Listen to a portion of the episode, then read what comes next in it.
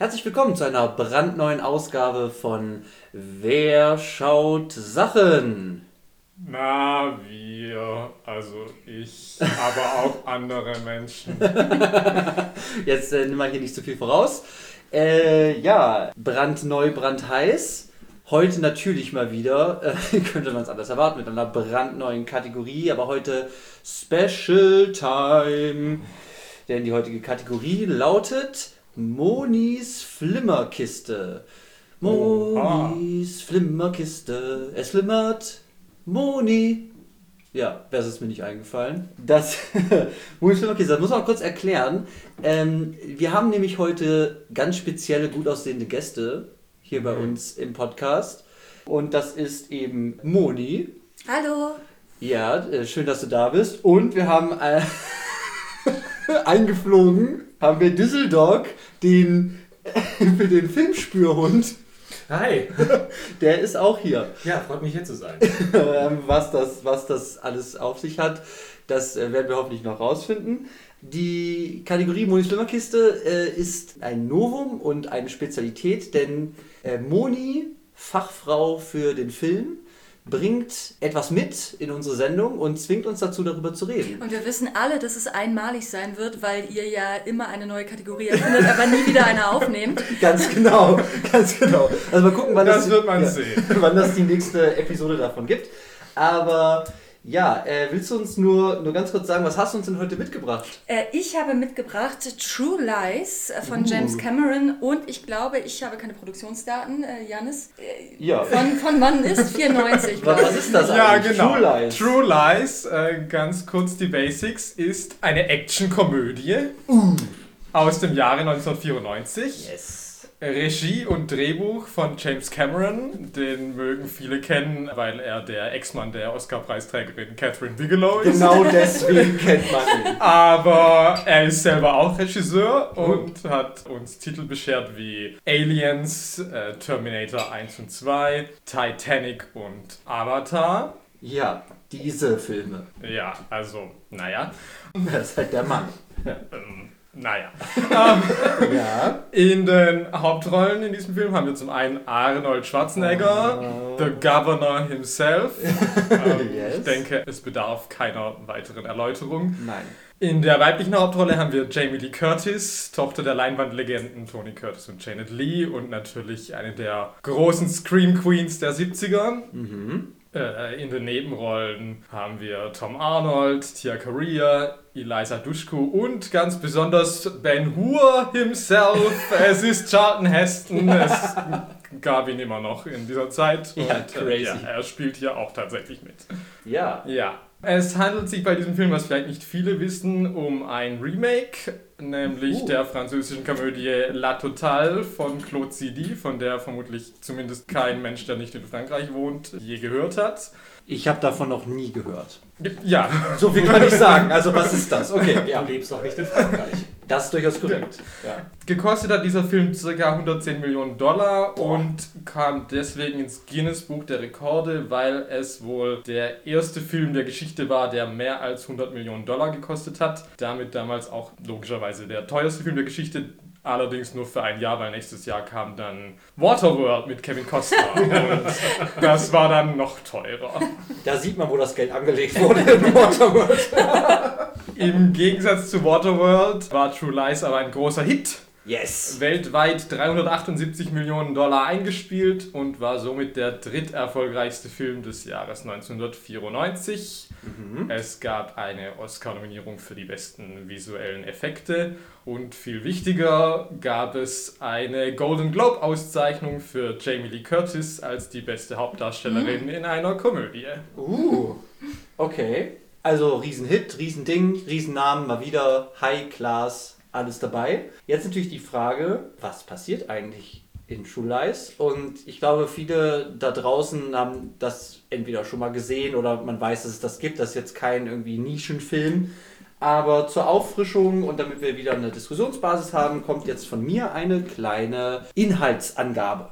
Ja, äh, True Lies. Er erzählt die Geschichte von einem äh, Spion, Harry, Harry Tasker, der sowohl gegen eine große Terrororganisation als auch gegen seine Ehefrau, oder gegen die Affäre, potenzielle Affäre seiner Ehefrau zu kämpfen hat. Der Film geht los mit einer Action-Agentenszene am Lake Chapeau. Und äh, genau, da ist dann Sch äh, Schießerei und so weiter. Wir sehen, da, das ist ein echter Agent. So. Dann sehen wir aber direkt, dass dieser Agent, gespielt von Arnold, ein Doppelleben führt. Denn seine Familie, die er zu Hause hat, Frau und Tochter, weiß nicht, dass er ein äh, Megaspion ist. Und er tut so, als ob er ein Verkäufer für Computer wäre. Dann entwickelt sich aber langsam ein terroristischer Hauptplot, in dem eine Terrororganisation, ähm, Crimson Jihad, versucht, äh, nukleare Waffen zu bekommen und die äh, natürlich auf Amerika zu richten oder Amerika damit zu schaden. Ähm, es kommt dann ziemlich schnell, also es entwickelt sich dann so und dann kommt es zu einer legendären Verfolgungsjagd natürlich, äh, in der nach einer Prügelei Arnold oder aka Harry Tasker versucht, den Anführer dieser Terrorvereinigung zu stellen. Der fliegt auf einem Motorrad und Arnold kommt natürlich auf einem Pferd hinterher. Aufgrund dieser Verfolgungsjagd verpasst er seine Geburtstagsfeier zu Hause. Deswegen muss er am nächsten Tag, also geht er am nächsten Tag ins Büro von seiner Frau, Jamie Lee Curtis, um sie zum Mittagessen äh, einzuladen. Und dort hört er ein Telefonat mit, was ihn vermuten lässt, dass sie eine Affäre hat. Daraufhin rastet er total aus und benutzt äh, Geheimdienstmittel, um seine Frau äh, zu überwachen und abzuhören und stellt dann fest, dass sie auf einen Gebrauchtwagenhändler, gespielt von Bill Paxton, den du nicht erwähnt hast, ähm, reinfällt, dessen Masche es ist, sich als Geheimagent auszugeben, um somit gelangweilten Ehefrauen ein Actionerlebnis zu bieten und dann natürlich sexuell abzugreifen, wenn ich das so sagen darf. Und jetzt geht es eben weg von dieser, von dieser Terrorstory und hinzu, meine Frau hat eine Affäre, was mache ich als Geheimagent? Ich lasse die abhören, Ressourcen vom Geheimdienst werden eben aufgewendet. Und dann kommt es dazu, dass als die Frau mit dem Gebrauchtwagenverkäufer in seinem Wohnwagen ist, stürmen sie mit einer Antiterroreinheit den Wohnwagen, reißen den auf und die Frau, Jamie Curtis, wird mitgenommen mit dem Sack auf dem Kopf, kommt in einen Verhörraum dem dann per Verhör rausgefunden, also versucht Arnold rauszufinden, ob sie ihn betrogen hat, ob sie ihn immer noch liebt. Und um ihr dann doch ein Abenteuer zu liefern, gestaltet er ein fiktives Szenario, in dem sie als Geheimagentin äh, eine Wanze bei einem Fake-Waffenhändler, der Arnold äh, ist, äh, platzieren soll. Dann kommt es zu einer berüchtigten äh, Striptease-Szene der Frau und dann werden aber beide, also Arnold und die Frau, von den eigentlichen Terroristen dieses Films gekidnappt auf eine Insel gebracht, für Informationen ausgequetscht. Und die haben dann ihre Atombomben tatsächlich in die USA geschmuggelt, wollen dann da schon eine zünden. Es kommt zu Schießereien, Explosionen mit Benzinschläuchen, Flammenwerfer, Action, runterfallende Uzi-Pistolen, die äh, ganz viele Leute ab abknallen. Dann kommt es zu einer großen Kampfjets gegen Autos auf einer Brücke oder einer Langstraße übers Wasser. Jamie Lee Curtis wird gerade noch so aus einer in den Tod stürzenden Limousine herausgerettet. Und dann stellt man fest, dass die Terroristen nun in Miami sind, eine Atombombe auf einem Hochhaus haben und natürlich Arnold und Jamie Lees Tochter gefangen genommen haben als Geisel. Deswegen steigt Arnold in einen Kampf in ein Kampfflugzeug, fliegt dahin. Es kommt zum großen Showdown der Bösewicht wird dann mit einer Rakete in einen Hubschrauber der Bösewichte äh, mit You're Fired geschossen. Und am Ende sind beide für den Geheimdienst, also das Ehepaar, beide irgendwie tätig. Und es ist alles gut ausgegangen, sowohl im Kampf gegen den Terror als auch im Kampf um die Ehe. So, das ist meine Inhaltszusammenfassung, die natürlich wieder viel ausgelassen hat, aber zumindest mal so versucht, den groben Plot und diese beiden Ebenen von Terror und Ehe, Konflikt, den es da gibt, zu erzählen. So. Ja, wie fangen wir jetzt an? Moni. Ja. Du erzählen? hast das mitgebracht. Warum hast du das mitgebracht? Warum, Genau. warum reden wir darüber? Warum reden wir darüber? Ähm, ich, obwohl das ja durchaus hätte ein Film meiner Kindheit sein können, Ja. ist es es nicht. Ich bin nicht mit Arnold Schwarzenegger-Filmen groß geworden und habe ja, und hab äh, den erst vor, einem, vor ein paar Monaten das erste Mal gesehen. äh, in guter alter Tradition äh, folgt nach einem äh, ordentlichen Rodino-Freitag ein verkarteter Schwarzenegger Samstag. Ich gucke also einen beliebigen Schwarzenegger-Film Ja. und muss sagen, was mich an diesem Film interessiert hat, ist, dass der eine Fülle von Figuren hat, einen ungemeinen Schauwert und für mich so, ein- so ein typischer 90er-Jahre-Film ist, der irgendwie sein Handwerk versteht, wo ich das Gefühl habe, ich habe wahnsinnig Spaß, das zu gucken. Ich komme ja eigentlich gar nicht aus, also ich bin gar nicht äh, wahnsinnig bewandert mit Actionfilmen, das ist vielleicht auch nicht mein Lieblingsgenre. Und merke aber, wie mich das, wie mich das wahnsinnig unterhält. Und habe dann aber dann, dann den Film wirken lassen und gemerkt, naja, es verbirgt sich da doch eine sehr gefährliche Ideologie hinter diesem Film, Ui. über die wir heute reden müssen. Ja. Und ich glaube, das ist grundsätzlich interessant, wenn man über Filme, in unserem Fall aus den 90ern zum Beispiel, spricht und man merkt, ähm, mit was, mit was für Filmen sind wir groß geworden Ja. und äh, wie, was für Werte wurden in diesem Film vermittelt, Ja. mit, ja. denen, mit denen wir uns heute noch, äh, äh, ja, mit denen wir uns heute noch rumplagen müssen. Also Wertvermittlung, die wir wie indoktriniert bekommen haben durch Hollywood. Okay. Und ich glaube, dass dieser Film ein sehr gutes Beispiel dafür ist. Also unsichtbare, unsichtbare Einflüsse dieses Films auf unser Leben möchte ich besprechen. Oh, okay, okay, gut. Das klingt anspruchsvoll. Das können wir ja mal tackeln. Ich glaube, es klingt besser, als es ist. okay, okay. Äh, Also ich bin auf jeden Fall hooked. Ich bin, ich bin, ich bin, ich bin sehr gespannt. Ähm, worüber würdest du denn gerne als ersten Punkt, also wie nähern wir uns dem? Das ist Ja. jetzt die Frage. Ich glaube, ich muss mal, ich muss mir mal kurz den Raum hier nehmen und eine Weile reden. Es ist deine Kategorie. Es- Nimm dir den Raum. Es tut mir leid, denn ich glaube, ich muss einmal die Ideologiekritik, die ich darin sehe, oder das Problem, das ich mit diesem Film sehe, von dem ich ja schon gesagt habe, ich finde, er hat einen wahnsinnigen Schauwert Ja. und lullt darüber ein, äh, erklären. Was wir nämlich, glaube ich, letztlich hier sehen, ist, dass ein sehr, also es ist ein amerikanisch-konservatives, normatives Familienbild propagiert wird, Aha. dessen Zentrum die Ehe ist. Aha. Und im, im Grunde erzählt der Film ähm, mir über den Einfluss der, der weiblichen Emanzipation auf die Ehe und äh, die Gefährdung der Ehe durch, die, durch, die, durch, durch emanzipatorische Bestrebungen. Und was der Film dann noch macht, und das ist vielleicht wirklich perfide, er liefert einen Lösungsvorschlag, wie man mit diesen emanzipatorischen Bestrebungen umzugehen hat. Was wir letztlich sehen, ist die, ja, die Geschichte ein- eines über die Familie herrschenden Patriarchaten, der seine zu rebellierenden beginnende Tochter und seine Ehefrau zurück in das Korsett der Ehe führt. So, das wäre jetzt mal meine Zusammenfassung dieses Aha. Films. Okay. Ähm, Okay. so, ich würde einfach mal anfangen. Ich glaube, wir brauchen, wir müssen das anhand von Beispielen Ja, bitte. Wo, Beispiel wo, wo siehst du das? so, ich würde ich würd mal anfangen mit, wie ist Arnold Schwarzenegger äh, etabliert? Er ist dieser Geheimagent, der für die, vermutlich für die US-amerikanische Regierung arbeitet. Er ist auf jeden Fall, es wird irgendwie erwähnt, er rettet halt, Das- also auf einer Arschbacke das Weiße Haus und ähm, Ja, das ist so eine, das ist, das ist irgendwie so eine, ich weiß immer nicht genau, aber das ist irgendwie so eine Suborganisation, The Last Line of Ein, Defense. ein, ein fiktiver Geheimdienst, würde ich sagen. Ja, genau, ja. Mhm, genau. genau, aber im Dienste der, der USA. Ja, auf, jeden- auf jeden Fall. So, und dann äh, ist es ja spannend, er kommt nach diesem ersten Auftrag nach Hause, den er ganz lässig äh, erfüllt hat. Und er wird natürlich sofort gezeichnet als liebevoller Ehemann und Vater. Das heißt, er kriecht in das Bett seiner Frau, streichelt sie sehr sanft. Ähm, Mhm. dann äh, sehen wir, wie, er, wie seine rebellische Tochter irgendwie ähm, äh, sich mit dem Motorrad vom Acker macht. Ja. Sie, Klaut noch ein bisschen ja, ja, was vom da, Kollegen. Darauf muss ich nochmal zurückkommen, das ist nämlich auch super interessant. Ähm, aber was hier erstmal wichtig ist, er, hat, er, er führt dann ein Gespräch mit seinem Arbeitskollegen auf dem Weg zur Arbeit, zu seiner Agentenstelle Mhm. und erklärt, dass er da vielleicht ein schlechtes Gewissen hat, ob er, ein, ob er wirklich ein so guter Vater ist, denn seine Tochter hat eben Geld entwendet aus Mhm. seinem Portemonnaie.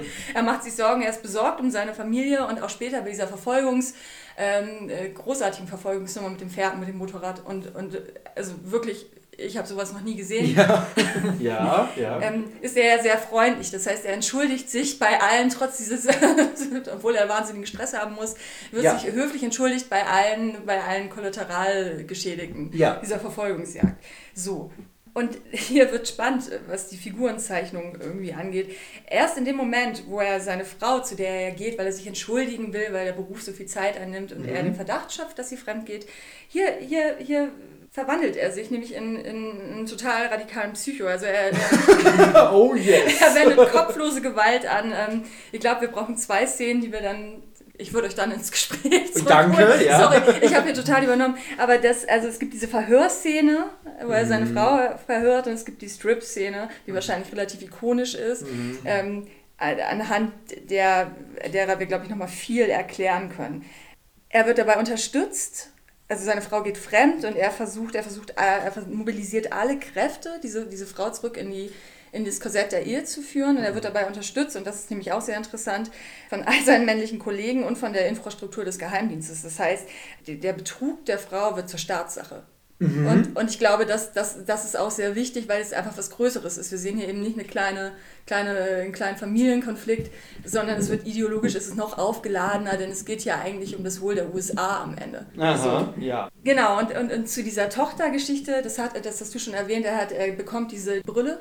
Genau, sein Partner hat, hat, hat, am, hat am Anfang so eine, so eine äh, Zigarettenschachtel, als er reinkommt ins Haus mit einer Kamera äh, platziert im Wohnzimmer und zeigt halt Arnold seine neueste Technik. Hier setzt das mal auf, geiles Bild auf die Kamera von der Box. Genau, und da sieht er das, dass die Tochter klaut, ja. Genau, dieses Gadget wird später nochmal relevant für, für eine Schießerei, glaube ich. Aber, aber was, was, was, genau, aber Ja. und das ist wirklich, glaube ich, interessant, denn diese Brille wird nie wirklich relevant. Es ist nicht so, als wäre sie am Ende das Gerät, das irgendwie sämtliche Konflikte löst und Arnold dient.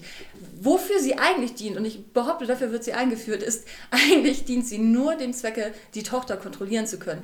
Also das ist wieder dieses Ani, er wacht über seine ganze Familie. Wir werden das später, glaube ich, in der Verhörszene nochmal genauer erläutern. Aber Ja. diese Brille ist eine Verlängerung dieser Verhörszene oder die Verhörszene ist eine Verlängerung dieser Brille. Er kontrolliert seine Familie, sobald er das Gefühl hat, seine Familie nicht mehr beherrschen zu können. Okay. Es ist ein totaler Übergriff.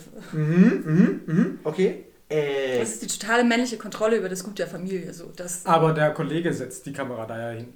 Das Ja. weiß Arnold ja nicht mal. ich weiß, aber trotzdem ist es das, was passiert. Er- aha. Ähm, aber Ja. Ja. also es, es gibt doch, also das, das denke ich jetzt schon die ganze Zeit, Arnold wird ja jetzt gar nicht unbedingt nur als der rein liebende und gute Familienvater gezeigt. Also es gibt ja die Szene vorher, wo er sich mit seiner Frau unterhält und äh, aber gezeigt wird, dass sie überhaupt nicht richtig zuhört, weil sie dann irgendwann erzählt, ja, sie hat einen Rabatt bekommen, äh, ich weiß gar nicht bei was für einem Kauf. Bei dem sie- Klempner oder Ja, so, ja, bei so einem Handwerker, genau. weil sie dem angeboten hat, auch mit ihm zu schlafen. Dann würde er 100 Dollar noch runternehmen und Arnie sagt halt, ja, das ist ein super Verkaufsgespräch dann von dir gewesen. Klasse gemacht. Genau, wir erfahren, dass er eben zu wenig da ist. Sein Arbeitskollege sagt ihm irgendwann auch, deine Frau ist irgendwie, sie ist wunderbar. Sie ist, aus Fleisch, Sie- ist ja Fleisch und Blut auch Fleisch und du und bist Blut, nie äh, da, ja. Und du bist nie da, das, das wird schon gesagt. Ähm, Oder er weiß ja auch nicht mal, wie alt die Tochter ist, oder? Das Stimmt, ist das, auch stimmt, das weiß er auch nicht. Er sagt alles, also eigentlich ist sein Partner so das richtige Bindeglied. Der bringt die Geschenke mit aus der Schweiz. Ich habe hier dir diese, diese, diese Kugel, diese Schneekugel gekauft und so.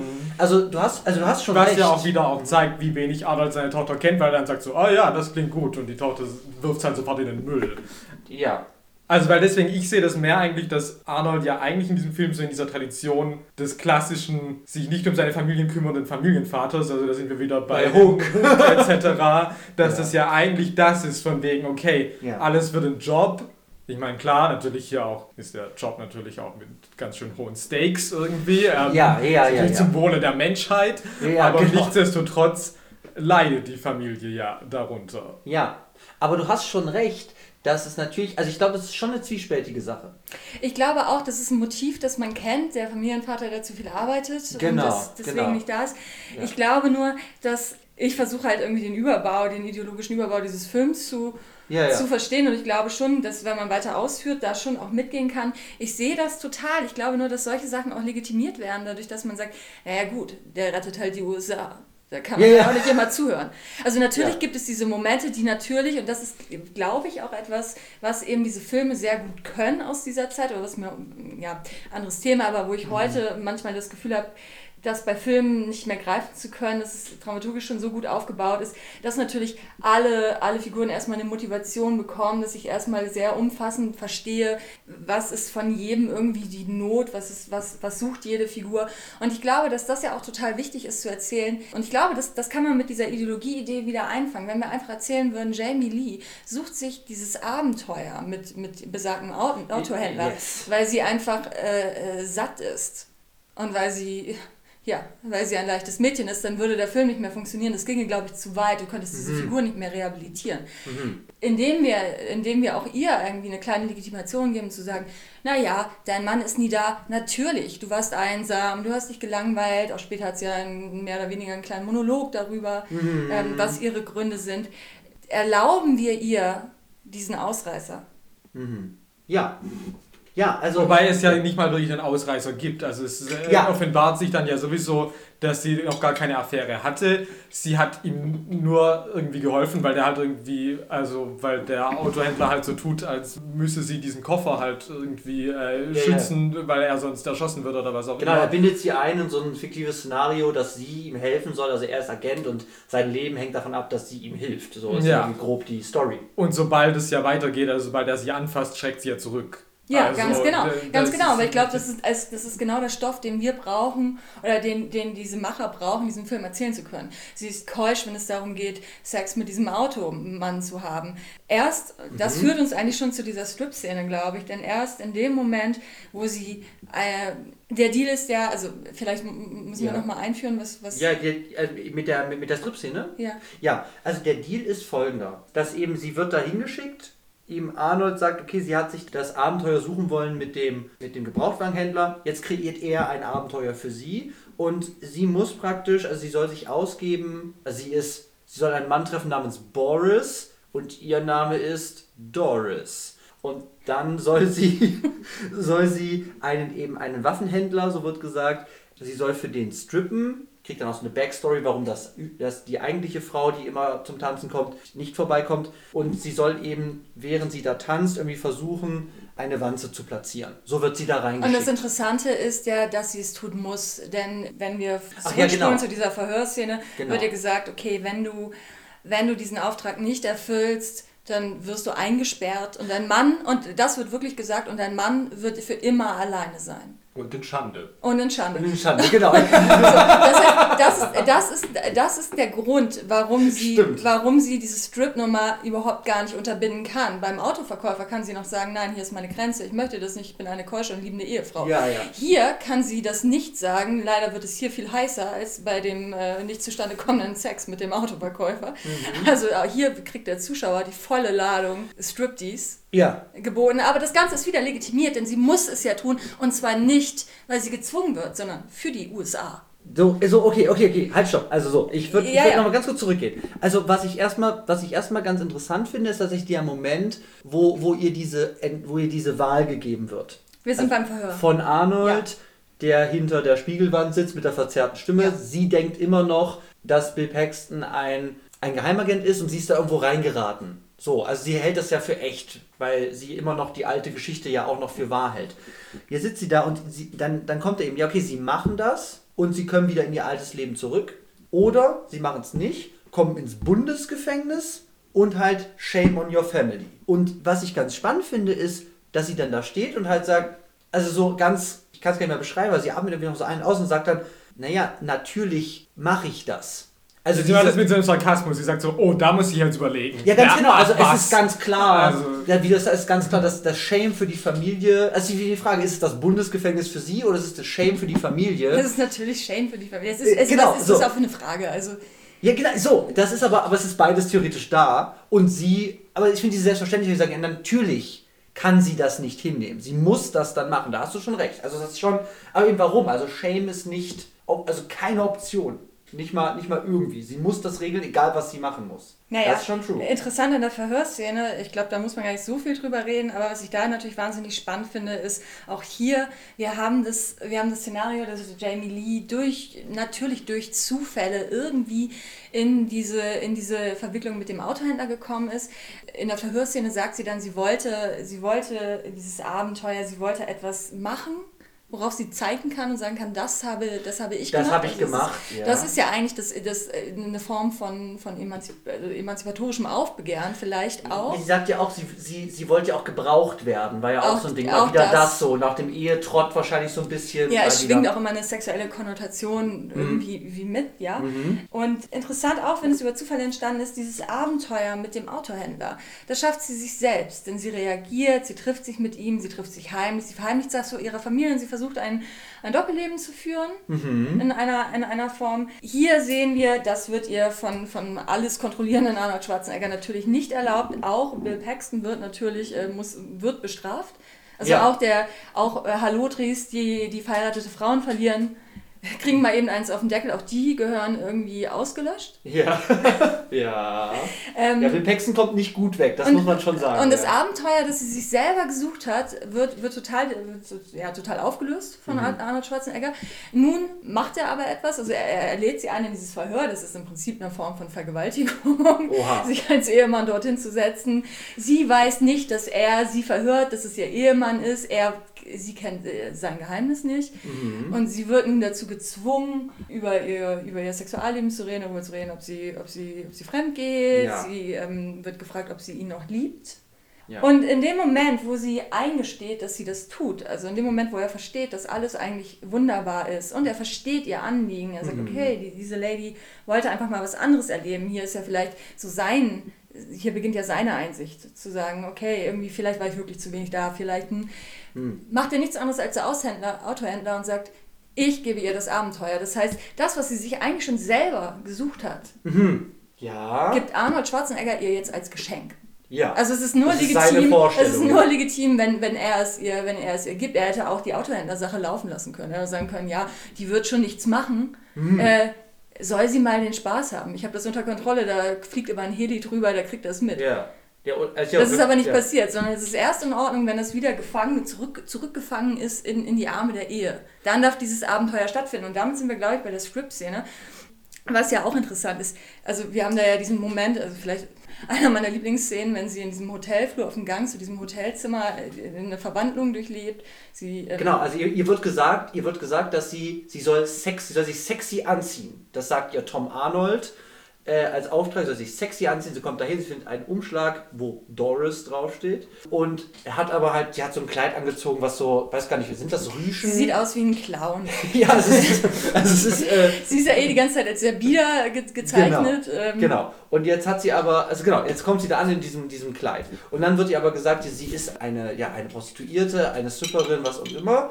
Und, und soll da jetzt, soll da jetzt tanzen. Und dann kurz bevor sie zu dem Zimmer kommt, bleibt sie vor einem Spiegel stehen und dann passiert das, genau. Äh, genau, und sie, sie frischt sich auf, sie macht sich einen Wet Look, sie, Sie reißt das Kleid auseinander, sie reißt die Rüschen ab und so. Das genau. Interessante hier ist, sie darf hier eine Prostituierte spielen. Ja, Nur das ermöglicht ihr das, was darauf folgt. Aha. Also es ist eine totale Konsequenzverminderung, auch schon für, für diese Figur. In dem Moment, wo sie es nur spielt, Mhm. kann sie auf einmal diesen Striptease da hinlegen. okay. Naja, wobei ich da schon, also weil, also klar, sie spielt das nur, aber nichtsdestotrotz weiß sie ja nicht, was sie erwartet. Und auch gespielt wäre ja trotzdem jetzt Sex mit diesem Waffenländer zu haben, für sie ja trotzdem inakzeptabel. Ja. Und das ist ja schon Genau. auch drin. Das, das, Das finde ich ja ganz drin. spannend in dieser Striptease-Szene, wie, also wie nach irgendwie dieser ersten Unbeholfenheit sie ja dann auf einmal irgendwie Genau. Komplett los. super genau. sexy wird, das Ja. dann aber ja sofort auch wieder switcht, in dem Moment, wo das halt nicht mehr nur, okay, der guckt vielleicht nicht nur zu, jetzt heißt aufs Bett und macht die Augen zu, dann ist nämlich halt schon wieder äh, komplett Schicht im Schacht und dann kriegst du nämlich halt auch das Telefon in die Fresse. Ganz genau. Ja. Also, Ja. weil da ist nichts mehr mit Konsequenzverminderung. Nee, ganz also, genau. Sie muss ja auch mit ihr, sie, sie will natürlich auch nur mit ihrem Ehemann schlafen. Das ist, das ist Ja. mir schon klar. Das Interessante ist ja, ja, ich verstehe total, was, was du sagst. Mir geht es auch gar nicht um die innere Psychologie der Figur, sondern äh, wirklich um die Psychologie des Films, glaube ich, mehr. Ja, ja, das Und ist da ja. ist es schon, also es ist halt, weil ich glaube auch, dass es gibt diesen super interessanten Mo Moment, also der Film arbeitet ja schon viel mit komödiantischen Elementen, da werden wir, glaube ich, später Ja, nochmal bitte, ja. drüber reden. Und es, es gibt diesen Moment, wo sie, wo, sie, wo sie anfängt vor ihrem Ehemann, von, sie weiß natürlich nicht, dass es ihrem Ehemann ist. Auch so ist, glaube ich, das ist die Szene nur möglich. Sie darf eben nur strippen, wenn am Ende ihr Ehemann ihr gegenüber sitzt und nicht irgendein Autoverkäufer. Ähm, Ja. nur dann lässt der Film das zu. Sie geht also in diesem Raum und sie fängt natürlich an, irgendwie erst so, einen- so einen sehr albernen Diskotanz zu machen. Das heißt, wir erfahren, sie hat überhaupt gar keinen Zugang zu ihrem Körper, zu ihrer Sexualität. Sie kann das gar nicht ausdrücken. Und dann wird sie, weil sie eben eine Prostituierte spielen darf, aber natürlich niemals ist, das erfahren wir, deswegen das Telefon auf dem Kopf Ja. und so. Dann gibt es einen- fast einen Moment der Utopie und da wird es für mich als Zuschauer total spannend, denn sie fängt an zu, zu strippen und es ist der Befreiungsmoment. Das heißt, Ja. sie vergisst sich für einen kurzen Moment. Ja, total. Ist voll drin. Ja. Sie ist voll drin. Ani findet super heiß. Na, der sitzt auf dem Stuhl, verdeckt sein Gesicht und. Obwohl, ist die Frage, wie er es Er, findet. Ja, er, er ist schon noch ein bisschen schockiert. Ja. Also es ist schon auch so, Ja, ja. was für ein Monster habe ich da jetzt irgendwie erschaffen. Nee, er hat seine Frau anscheinend noch nie so gesehen. Ja, Das genau. Das, ist- absolut, der wusste Ja. nicht, dass das kommt. Ja, Ja. absolut. Der lässt da das, das Tonbandgerät fallen, weil er halt nicht drauf klarkommt. Genau, denn ja. das ist es. Vorher hat sie, war sie halt, äh, war ihr Frauen, weiblicher Körper nur dazu da, Mutter zu sein. So, sie hat gekocht, sie war berufstätig als Angestellte, das ist irgendwie, So wie das- wir es sehen, auf jeden Fall, so einen Ja. Film auf jeden Fall kriegen, absolut, ja. ja, natürlich. Ja, genau. Und hier gibt es diese Utopie, wo man denkt, ach, ist das, also das ist doch, das ist interessant.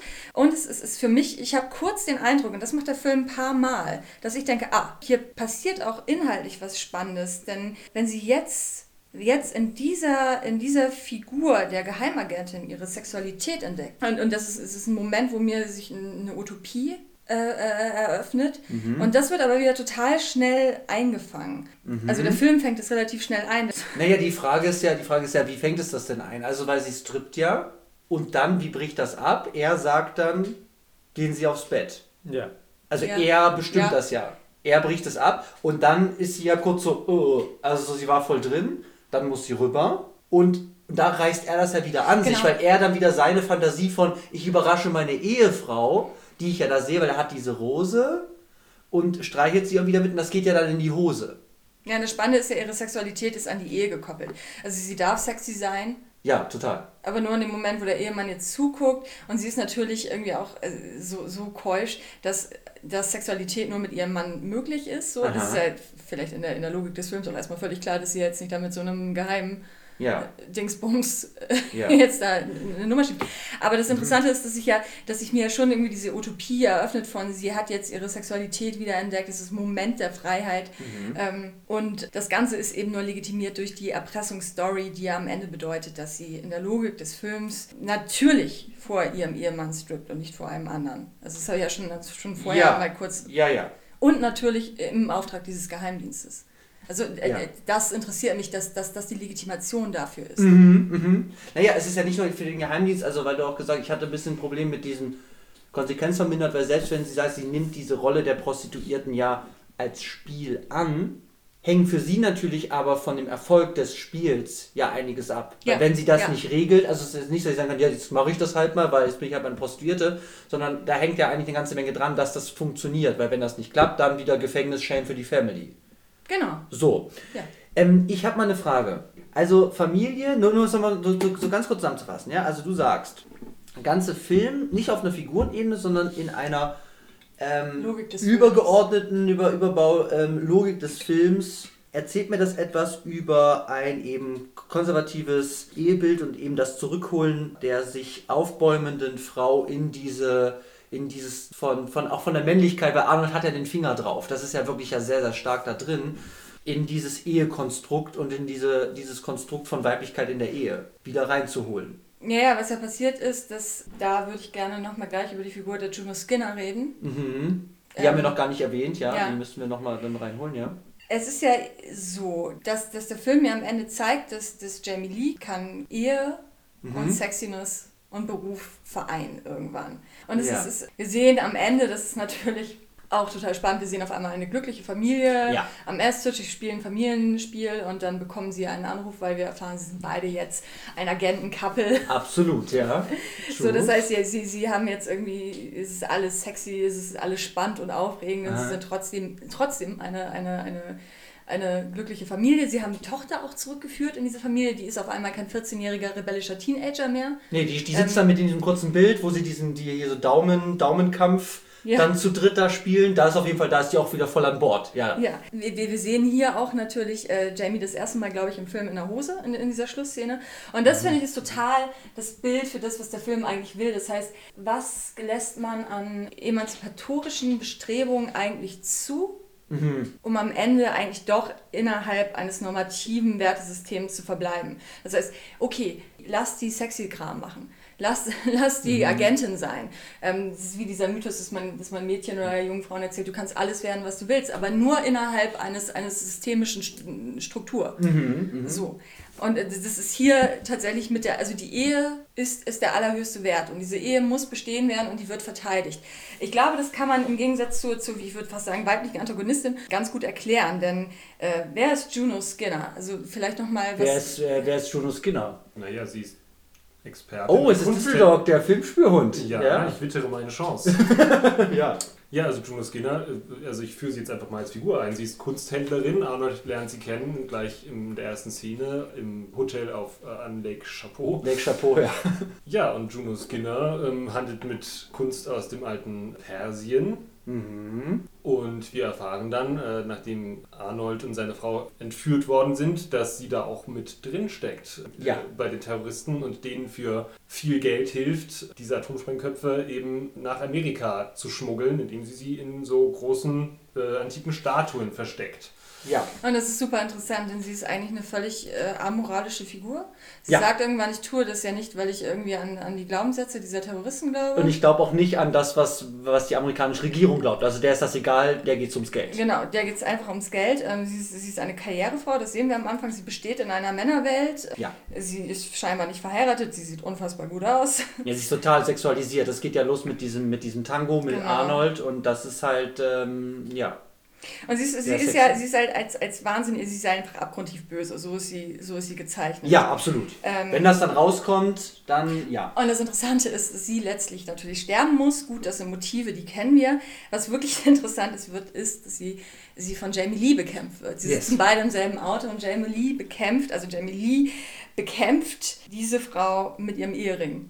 Ja, stimmt. Ja, Sie dreht den, so, sie dreht also, den so, rum, ja. also mit dem. Ehering bekämpft sie diese Frau und es gibt später noch einen, also im Auto, nachdem sie, nachdem sie ähm, mit diesem Ehering gekämpft hat, ein Close-up auf dem Finger und sie, sie rückt den Ehering wieder zurecht.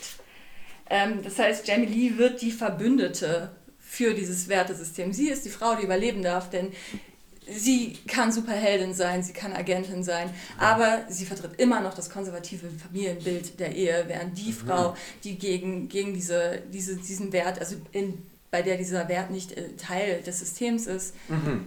sterben muss und natürlich wahnsinnig böse ist. Ich, ich hätte eine Frage. Weil du, also ich, ich, ich sehe das, ich sehe das total. Diese, also ich sehe diese, ich sehe diese Ikonografie, die du mir da darstellst. Was ich mich jetzt frage, es ist ja nicht das Einzige, was der Film macht. Weil es gibt ja noch solche Figuren wie Tom Arnold, die ja zumindest, als das losgeht mit Deine Frau hat eine Affäre, ja, da, da ist er ja, ja, das ist halt so. Ich habe das schon dran, weil Ja. der hat das, wie viele Ehen der schon hatte. Also das wird immer nur so Er sagt Text. aber auch, was äh, Frauen äh, entweder was Man kann nicht mit ihnen leben, man kann sie aber auch nicht umbringen. Ja. Ja, also wenn wir, wenn wir jetzt hier anfangen, dann okay, ich ziehe alles zurück. Worauf ich eigentlich hinaus wollte, ist, dass er ja zumindest der, ja, auf eine gewisse, ja, okay, das ist wieder schwierig, weil, es, weil du natürlich von dieser Handlung des Ich betrüge meinen Ehemann ganz viele verschiedene Narrative natürlich ableiten kannst. Aber was ich erstmal, was ich erstmal vom Gefühl her hatte, ist, dass, dass der Tom Arnold zumindest er ist ein Fürsprachkurs. so, dass er erstmal sagt, ja, was, was erwartest du? Er sagt ja eben, was Ja. erwartest du denn? Das ist eine Frau aus Fleisch und Blut und du bist nie da. Ja. Also das gibt ja zumindest, hat ja so Momente, wo ich sage, dass, da stellt der Film sich halt nicht nur Nein, nein, nein, nein. hin. Wie ordnest du das ein? Also wie, wie würdest du das sehen? Also, also ist das ein... Ja, ich glaube, das, das ist das, was ich meine mit, ich glaube, es ist ein wahnsinnig, ein handwerklich schon so gut geführter Film, als dass er Mhm. mir eine Fülle an Figuren bietet, die natürlich auch Diskussionen zulassen, ist, dass die Figuren untereinander diskutieren, Ja. damit Themen auch wirklich behandelt werden. Also damit ich auch Okay. den Konflikt nochmal verschärfe, zu sagen, ja, Arni, du bist halt nicht da. Mhm. Und ich glaube, das bestärkt natürlich nochmal die Motiv- Motivation von Jamie Lee für dieses Abenteuer. Das Mhm. ja an sich auch nicht anzüglich ist. Es ist weird, aber es ist nicht anzüglich. Mhm. Ähm, aber es ist natürlich, natürlich gibt er uns einen Grund, wenn wir auch kurz denken, sie könnte fremdgehen, zu verstehen, ah ja, okay, die Ehe ist bedroht, aber der Mann ist auch nicht da. Also es hat schon alles seine Gründe. Sie ist nicht einfach nur eine Hure. Mhm. Ja. Sie Naja. könnte auch sagen, ich habe Lust zu bumsen. Das tut sie nicht. Mhm. Ja. Ja, und Gib, äh, ist sein Name, oder? Tom Arnold? Arnold Mhm. ähm, äh, Ja. Also Gib ähm, stellt das ja einfach erstmal nur ganz klar fest. Arnold ist halt nicht da.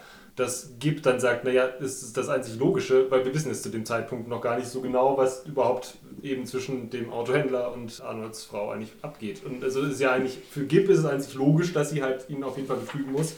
Denn für ihn passiert das ja auch schon, also er, er sagt dann irgendwie, weißt du noch, bei meiner zweiten Ehefrau, Ja, genau. war es, deswegen, äh, ja, ja. war es so und so. Aber ich meine, Gib ist halt auch der Clown August in diesem, in diesem Team. Also er ist zwar irgendwie immer da, da bemüht, Arnold irgendwie den Rücken frei zu halten. Er wirft ihm irgendwie dann auch nochmal seinen Ehering zu, den Arnold nämlich fast vergessen hätte, Mhm. als er Ja. äh, aus Lake Chapeau aus der Schweiz zurückkommt. Aber letztlich ist Gib ja schon irgendwie der Trottel in diesem Team. Also Ja, der. Der kann ja nicht äh, dafür, so Es ist halt auch Tom Er hat nicht- Arnold. er hat- also, hat das ist halt nicht die Credibility. Äh, Er hat natürlich in dieser Verhörszene auch immer die Funktion, nochmal nachzuhaken, äh, wie dreckig Jamie Lee jetzt ist. ja, das ist halt seine Aufgabe. Ja. Allerdings ist er trotzdem auch immer der, der halt Arnold auch sagt, okay, du bist halt verrückt. Was Ja. du tust, ist Genau. falsch. Und dann Also er er- mit.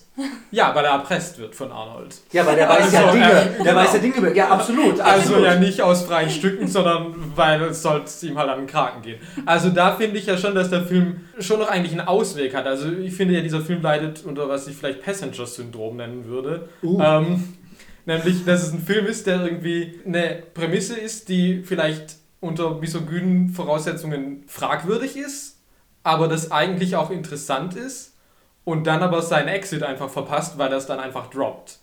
Also, ich würde sagen, alles, was ich, also ich finde diese Verhörszene, also ich meine, die ist krass. also die ist krass. Ich finde die aber auch stark, weil die auch tatsächlich Jamie Lees Figur halt auch irgendwie eine Super Backstory stark. gibt Ja. und sie das halt auch toll Und macht. sie ist kein kleines Mädchen. Genau, ähm, genau, und sie sich halt auch wehrt Sie und wenn die dann halt sich, dann auch ja. mit dem Ding auftritt, äh, mit dem Stuhl gegen, das, gegen die, die Spiegelwand drischt, dann ist halt auch wirklich, dass die Boys halt auch sagen so, wow, okay, die Frau hat halt echt auch Zorn in sich. Ja. Ähm, Ja. und ich finde das alles und auch die Striptease-Szene, ich finde das alles noch irgendwie interessant und ich finde, da ist halt Arnold auch noch irgendwie eine Figur, von der man erstmal halten kann, was man will. Also das finde ich, bis zu diesem Zeitpunkt überlässt es der Film auch dem Zuschauer, wie du dich dazu positionierst. Ich gebe dir total recht, ganz kurz, weil ich von meinem Gefühl, wenn ich das gucke, genauso empfinde. Und dann ist aber das Problem, und das ist eben genau wie bei Passengers, dass in dem Moment, wo dieser Konflikt dann, okay, wie okay ist es eigentlich, was die männliche Hauptfigur bisher gemacht hat, eben auftritt, nämlich im Hotelzimmer, als Jamie Lee merkt, okay, dieser Dude, vor dem ich gerade gestrippt hat, das war halt mein Mann. Genau, ja. In diesem Moment, Ja. wo das aufkommt und eigentlich thematisiert werden müsste, Ja. stürmen die Terroristen in Ja. das Hotelzimmer und dann ist das halt eigentlich erstmal vom Tisch, Ja. diese ganze Thematik, weil, okay, man muss jetzt halt gerade ums Überleben kämpfen. Ja. Dann ist Arnold halt irgendwie der Held, dann ist es auch die total verpasste Chance, dass es diese Szene mit dem Wahrheitsserum gibt.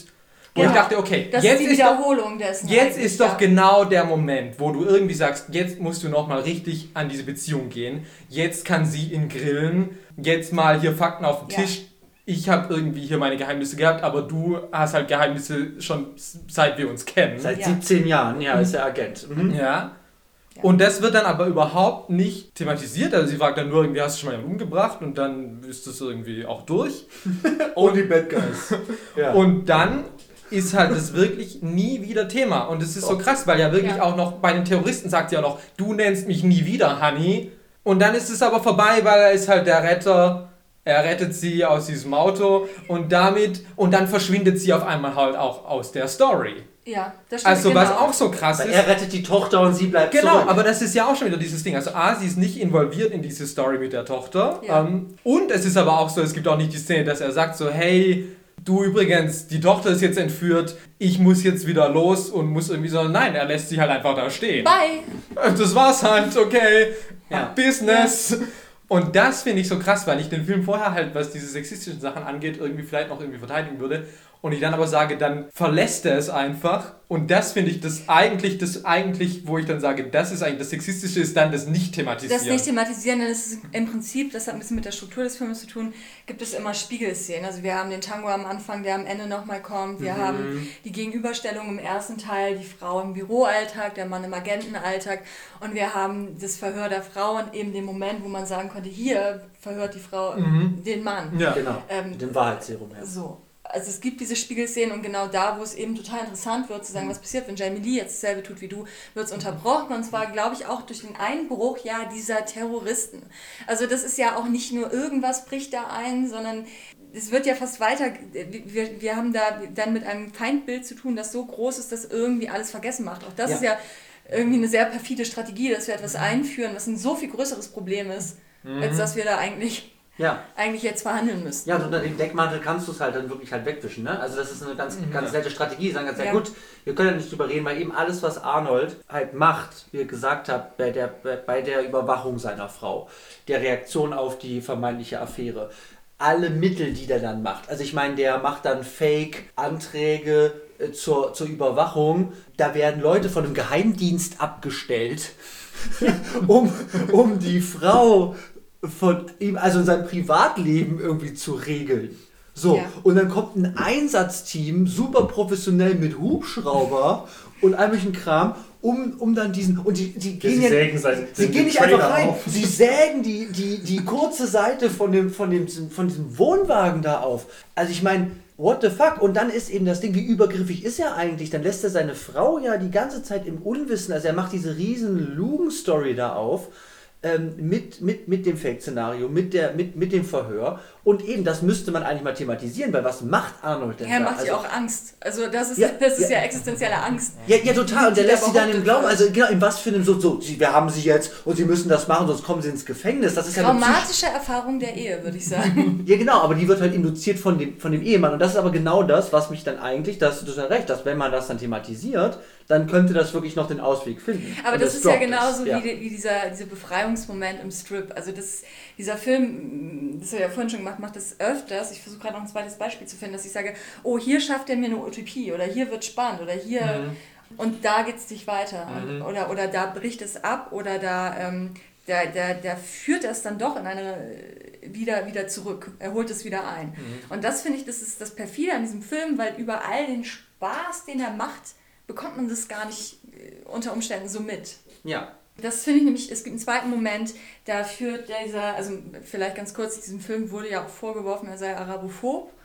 So. Ja. Und ähm, äh, es gibt diesen Moment, da macht er das selber, dieser, dieser Anführer dieser, dieser Terrorgruppe hält da diese Ansprache in diesem Ja. Camcorder, also im Prinzip ans amerikanische Volk und er fängt an und es gibt Text sogar, also er hat sogar, sogar Text auf Englisch und versucht zu erklären, was sind die Motive dieser Gruppe. Ja.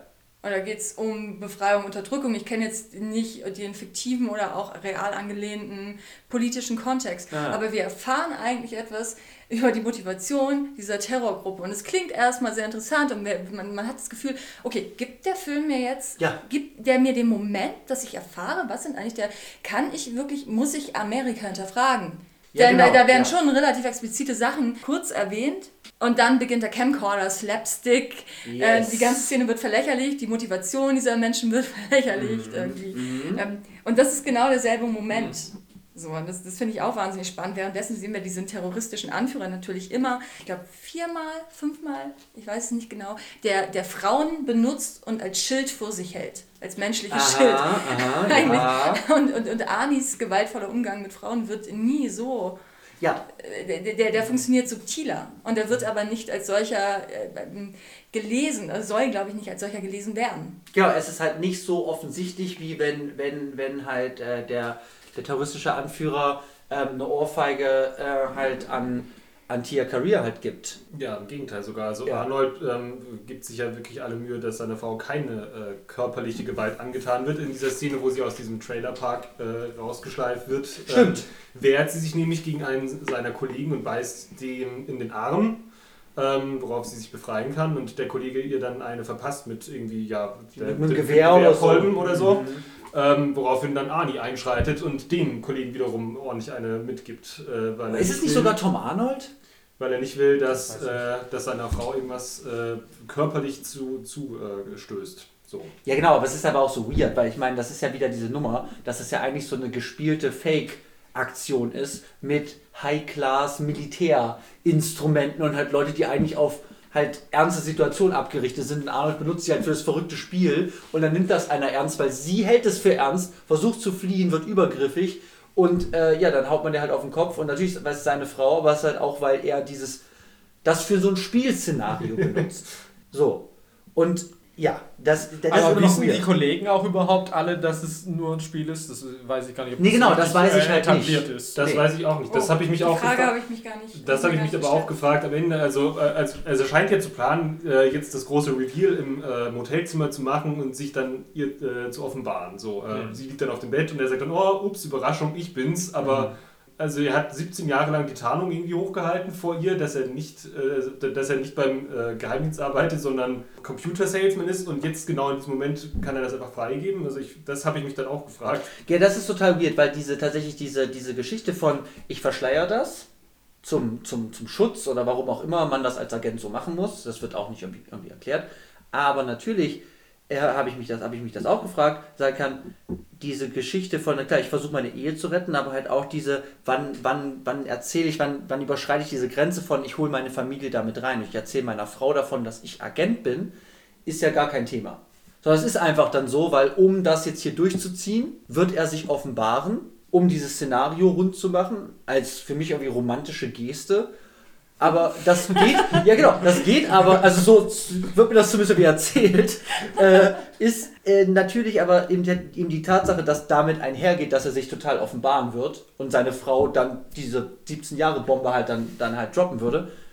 Ja, da findet halt gar nichts zu statt. Das ist dann halt so. Es nimmt halt in Kauf, weil die Geste ist halt wichtiger. Ja, um die Ehe zu retten. Also hat Moni vielleicht schon recht. Also alles, geht nur alles um- für die Ehe. Alles für die Ehe. Und ich würde ja auch gar nicht sagen, dass der Film irgendwie.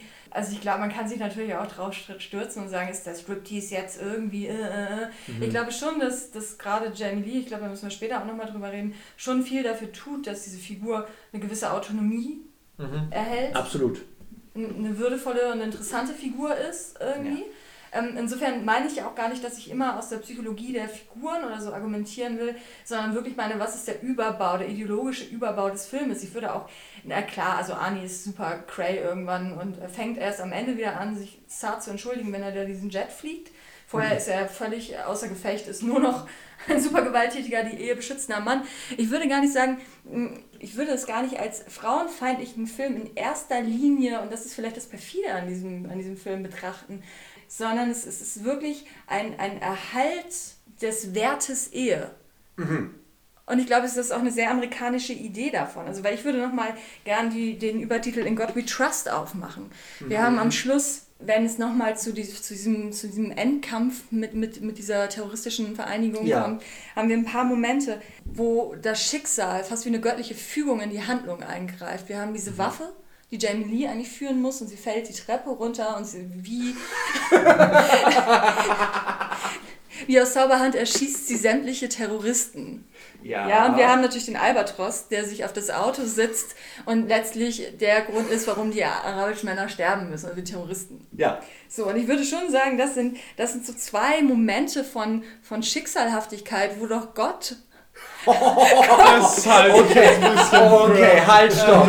Halt, stopp. Okay. Nein, aber ja. wo das Schicksal schon äh, entscheidet, welche die Gewinner, So. die Gewinner Da dieser- würde ich halt sagen, das sind. halt vielleicht einfach die Gags. Genau, das würde ich halt auch sagen. Ja, aber das ist ja. das Problem bei diesem Film. Es sind natürlich einfach die Gags, wenn du das guckst, aber wenn du dir überlegst, warum passiert das hier? Ja, klar, aber das halt das. Weil der Gag sonst nicht da ist. Ganz genau, also ich es ist nicht so, dass ich sage, okay, ich brauche irgendwie jetzt ein göttliches Schicksal und dann baue ich einen Gag drum, sondern es ist halt so, okay, was ist witzig? Na, wenn Jamie Lee die Waffe fallen lässt und, die sie alle damit umbringt. erfolgreicher aber ist mein, im ich Kampf. könnte wie- auch eine Szene machen, wo Jamie Lee die Waffe nicht führen kann, weil sie es noch nie getan hat und irgendwie wie bescheuert von dieser Waffe an die Wand von links nach rechts geschmissen führt und dabei...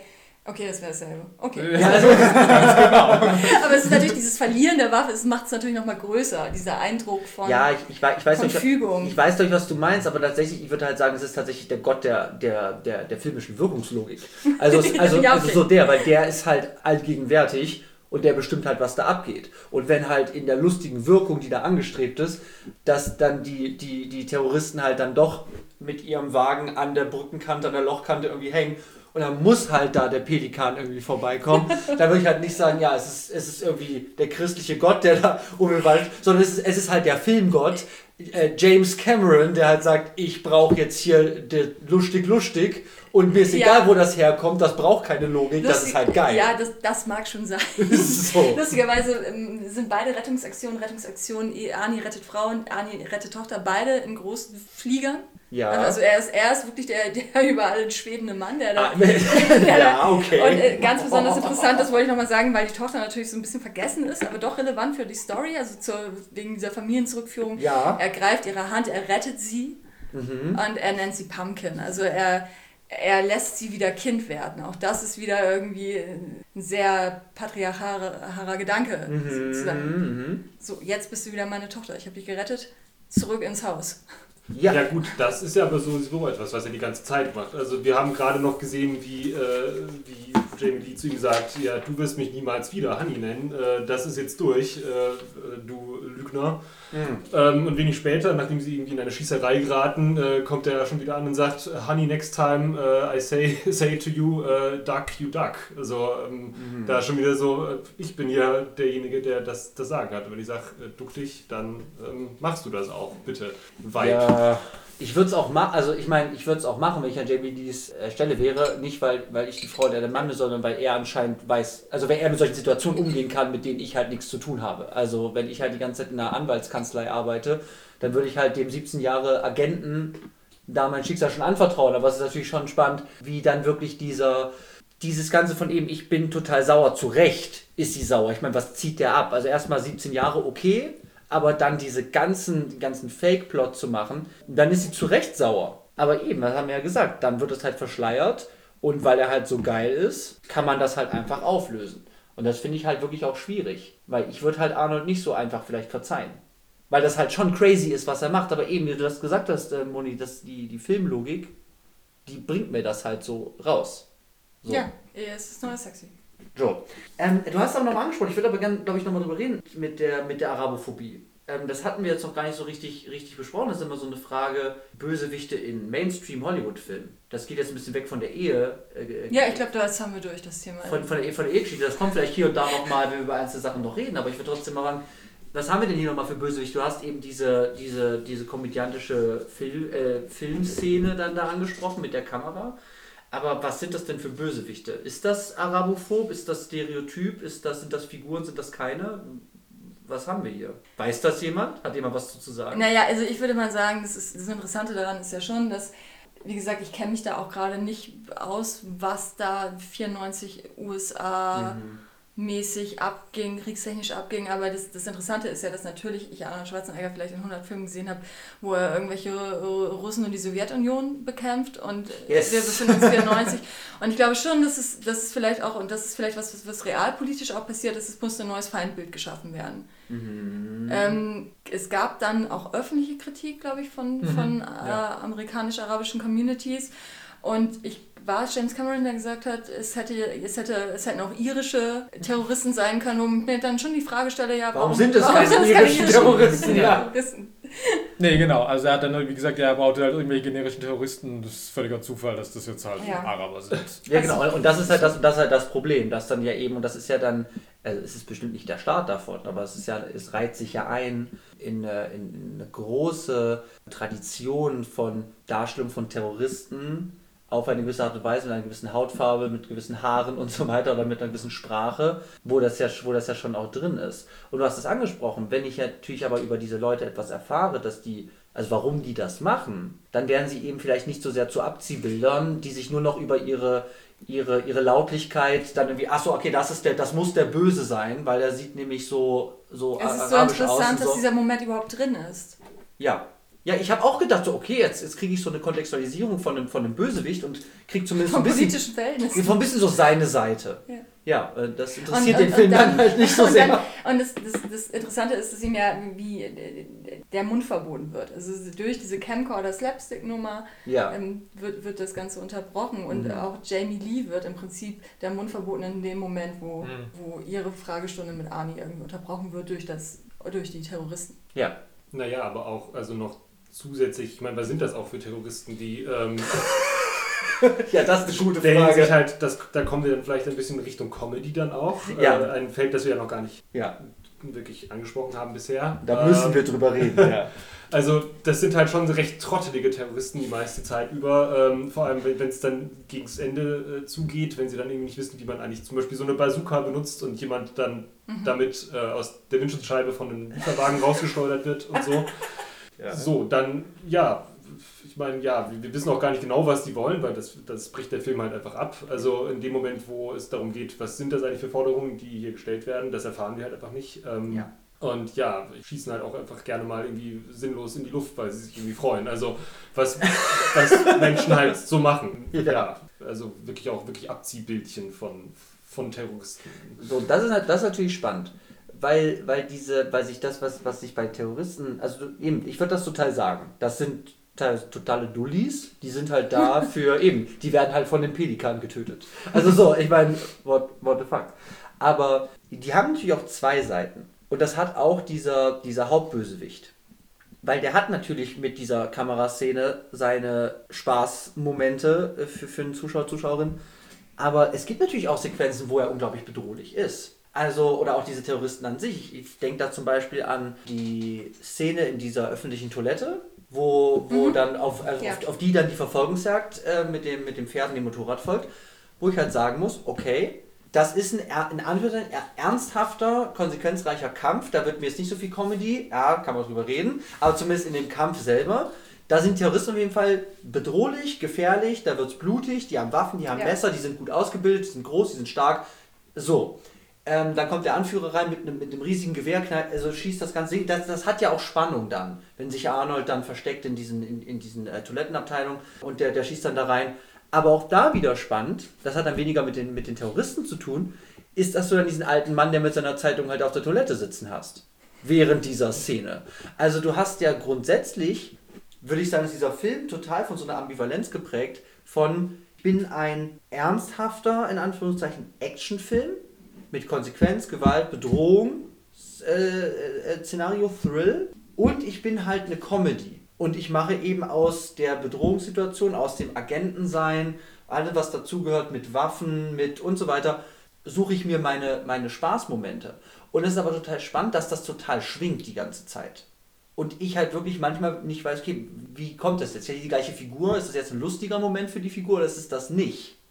Und das sehe ich bei diesem Terroranführer so, so gemischt bei diesen Terroristen an sich, aber auch grundsätzlich in der Logik dieses Films. Ja, ich, aber, da, ja. ja, aber das finde ich halt eigentlich auch ganz stark. Also ich meine, da ist vielleicht auch Ja. dieses Ding, dass das vielleicht ja auch irgendwie überraschend ist, dass das James Cameron gemacht hat. Also ich meine, ich kenne mich jetzt mit seiner Filmografie nicht so aus, aber eigentlich gibt es da, glaube ich, ja nichts, äh, was sonst noch lustig ist. Korrigiert mich, falls ich mich täuschen sollte. Ja. Und er ist aber eigentlich halt der Mann des Action-Kinos. Zumindest das habe ich, glaube ich, verstanden. Auch wenn ich das ja nicht so sehe vielleicht, aber ja. Ja. Aber das, Und- das ist ja total, vor allem in der, in der Zeit vor True Lies, ist er halt der König des Actions. äh, Und das finde Action. ja. Und das finde ich halt schon eigentlich toll, dass ich mich halt, dass ich halt, dass dieser Film sich halt irgendwie nicht ernst nimmt, aber trotzdem das halt nicht einbüßt, was es an einer Action-Mainstream irgendwie Qualität irgendwie zu bieten hat. Ja. Also es ist ja für mich auch so eine Frage, wie parodistisch ist das Ganze Mhm. irgendwie angelegt. Also gerade so am Anfang frage ich mich, okay, inwiefern ist es halt Arnie ist eine James Bond-Kopie oder inwiefern ist es halt Ja. Arnie persifliert eine James Bond-artige Figur. Ja. Und ich finde es gut, dass sie das nicht so auflöst, weil wenn es jetzt eine reine Parodie wäre, würde mich das, glaube ich, alles viel weniger interessieren. Und mich haben dann auch wirklich viele Gags und viele One-Liner echt wieder überrascht, also weil ich eigentlich irgendwie nicht damit gerechnet hätte, weil ich eigentlich dann, also weil es sich dann doch irgendwie dann auf irgendwie einen Humor, ich sage jetzt mal, irgendwie herablässt, wo ich gedacht hätte, das bleibt irgendwie noch so ein Level drüber. Das ist doch mehr so ein, ist es ein Actionfilm mit einer gewissen komödiantischen Einlagen und dann ist es aber doch, dass es wirklich full out geht, irgendwie, was die Comedy angeht. Ja. Und das finde ich irgendwie einen überraschenden Mix und das finde ich eigentlich irgendwie macht dieser Film vielleicht doch irgendwie ganz gut. Ja, ich finde das auch stark. Ich finde es handwerklich einfach stark zu sagen, man nimmt, man nimmt die Komödie eigentlich total ernst, indem man sagt, man, Ja. man versucht das, das, das tragische Potenzial darin zu suchen und dann geht man aber bei, bei der technischen Ausführung des Humors total auf Slapstick und Mhm. total auf Übertreibung. Mhm. Ähm, mir ist, hat das auch total gefallen.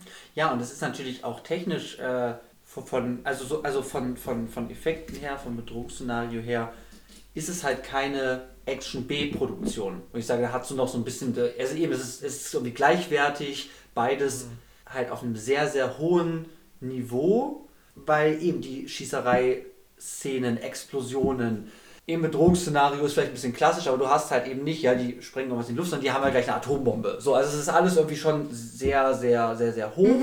Und ich meine, wie lange dauert diese Verfolgungsjagd mit dem Pferd? Aber auch da ist auch wieder, er reitet wieder auf dem Pferd. Das ist die ganze Zeit, hat das so eine drunterliegende Stimme von, okay, ich kann das jetzt halt total absurd finden, aber was dann passiert während dieser, dieser, dieser Verfolgungsjagd mit Schießerei, mit im Aufzug, mit über, de, über das Dach springen und, und, und Kollateralschäden mögliche, das kann ich mir halt so in dem Action, in einem richtigen, sagen wir, pur, pur Actionfilm so total vorstellen.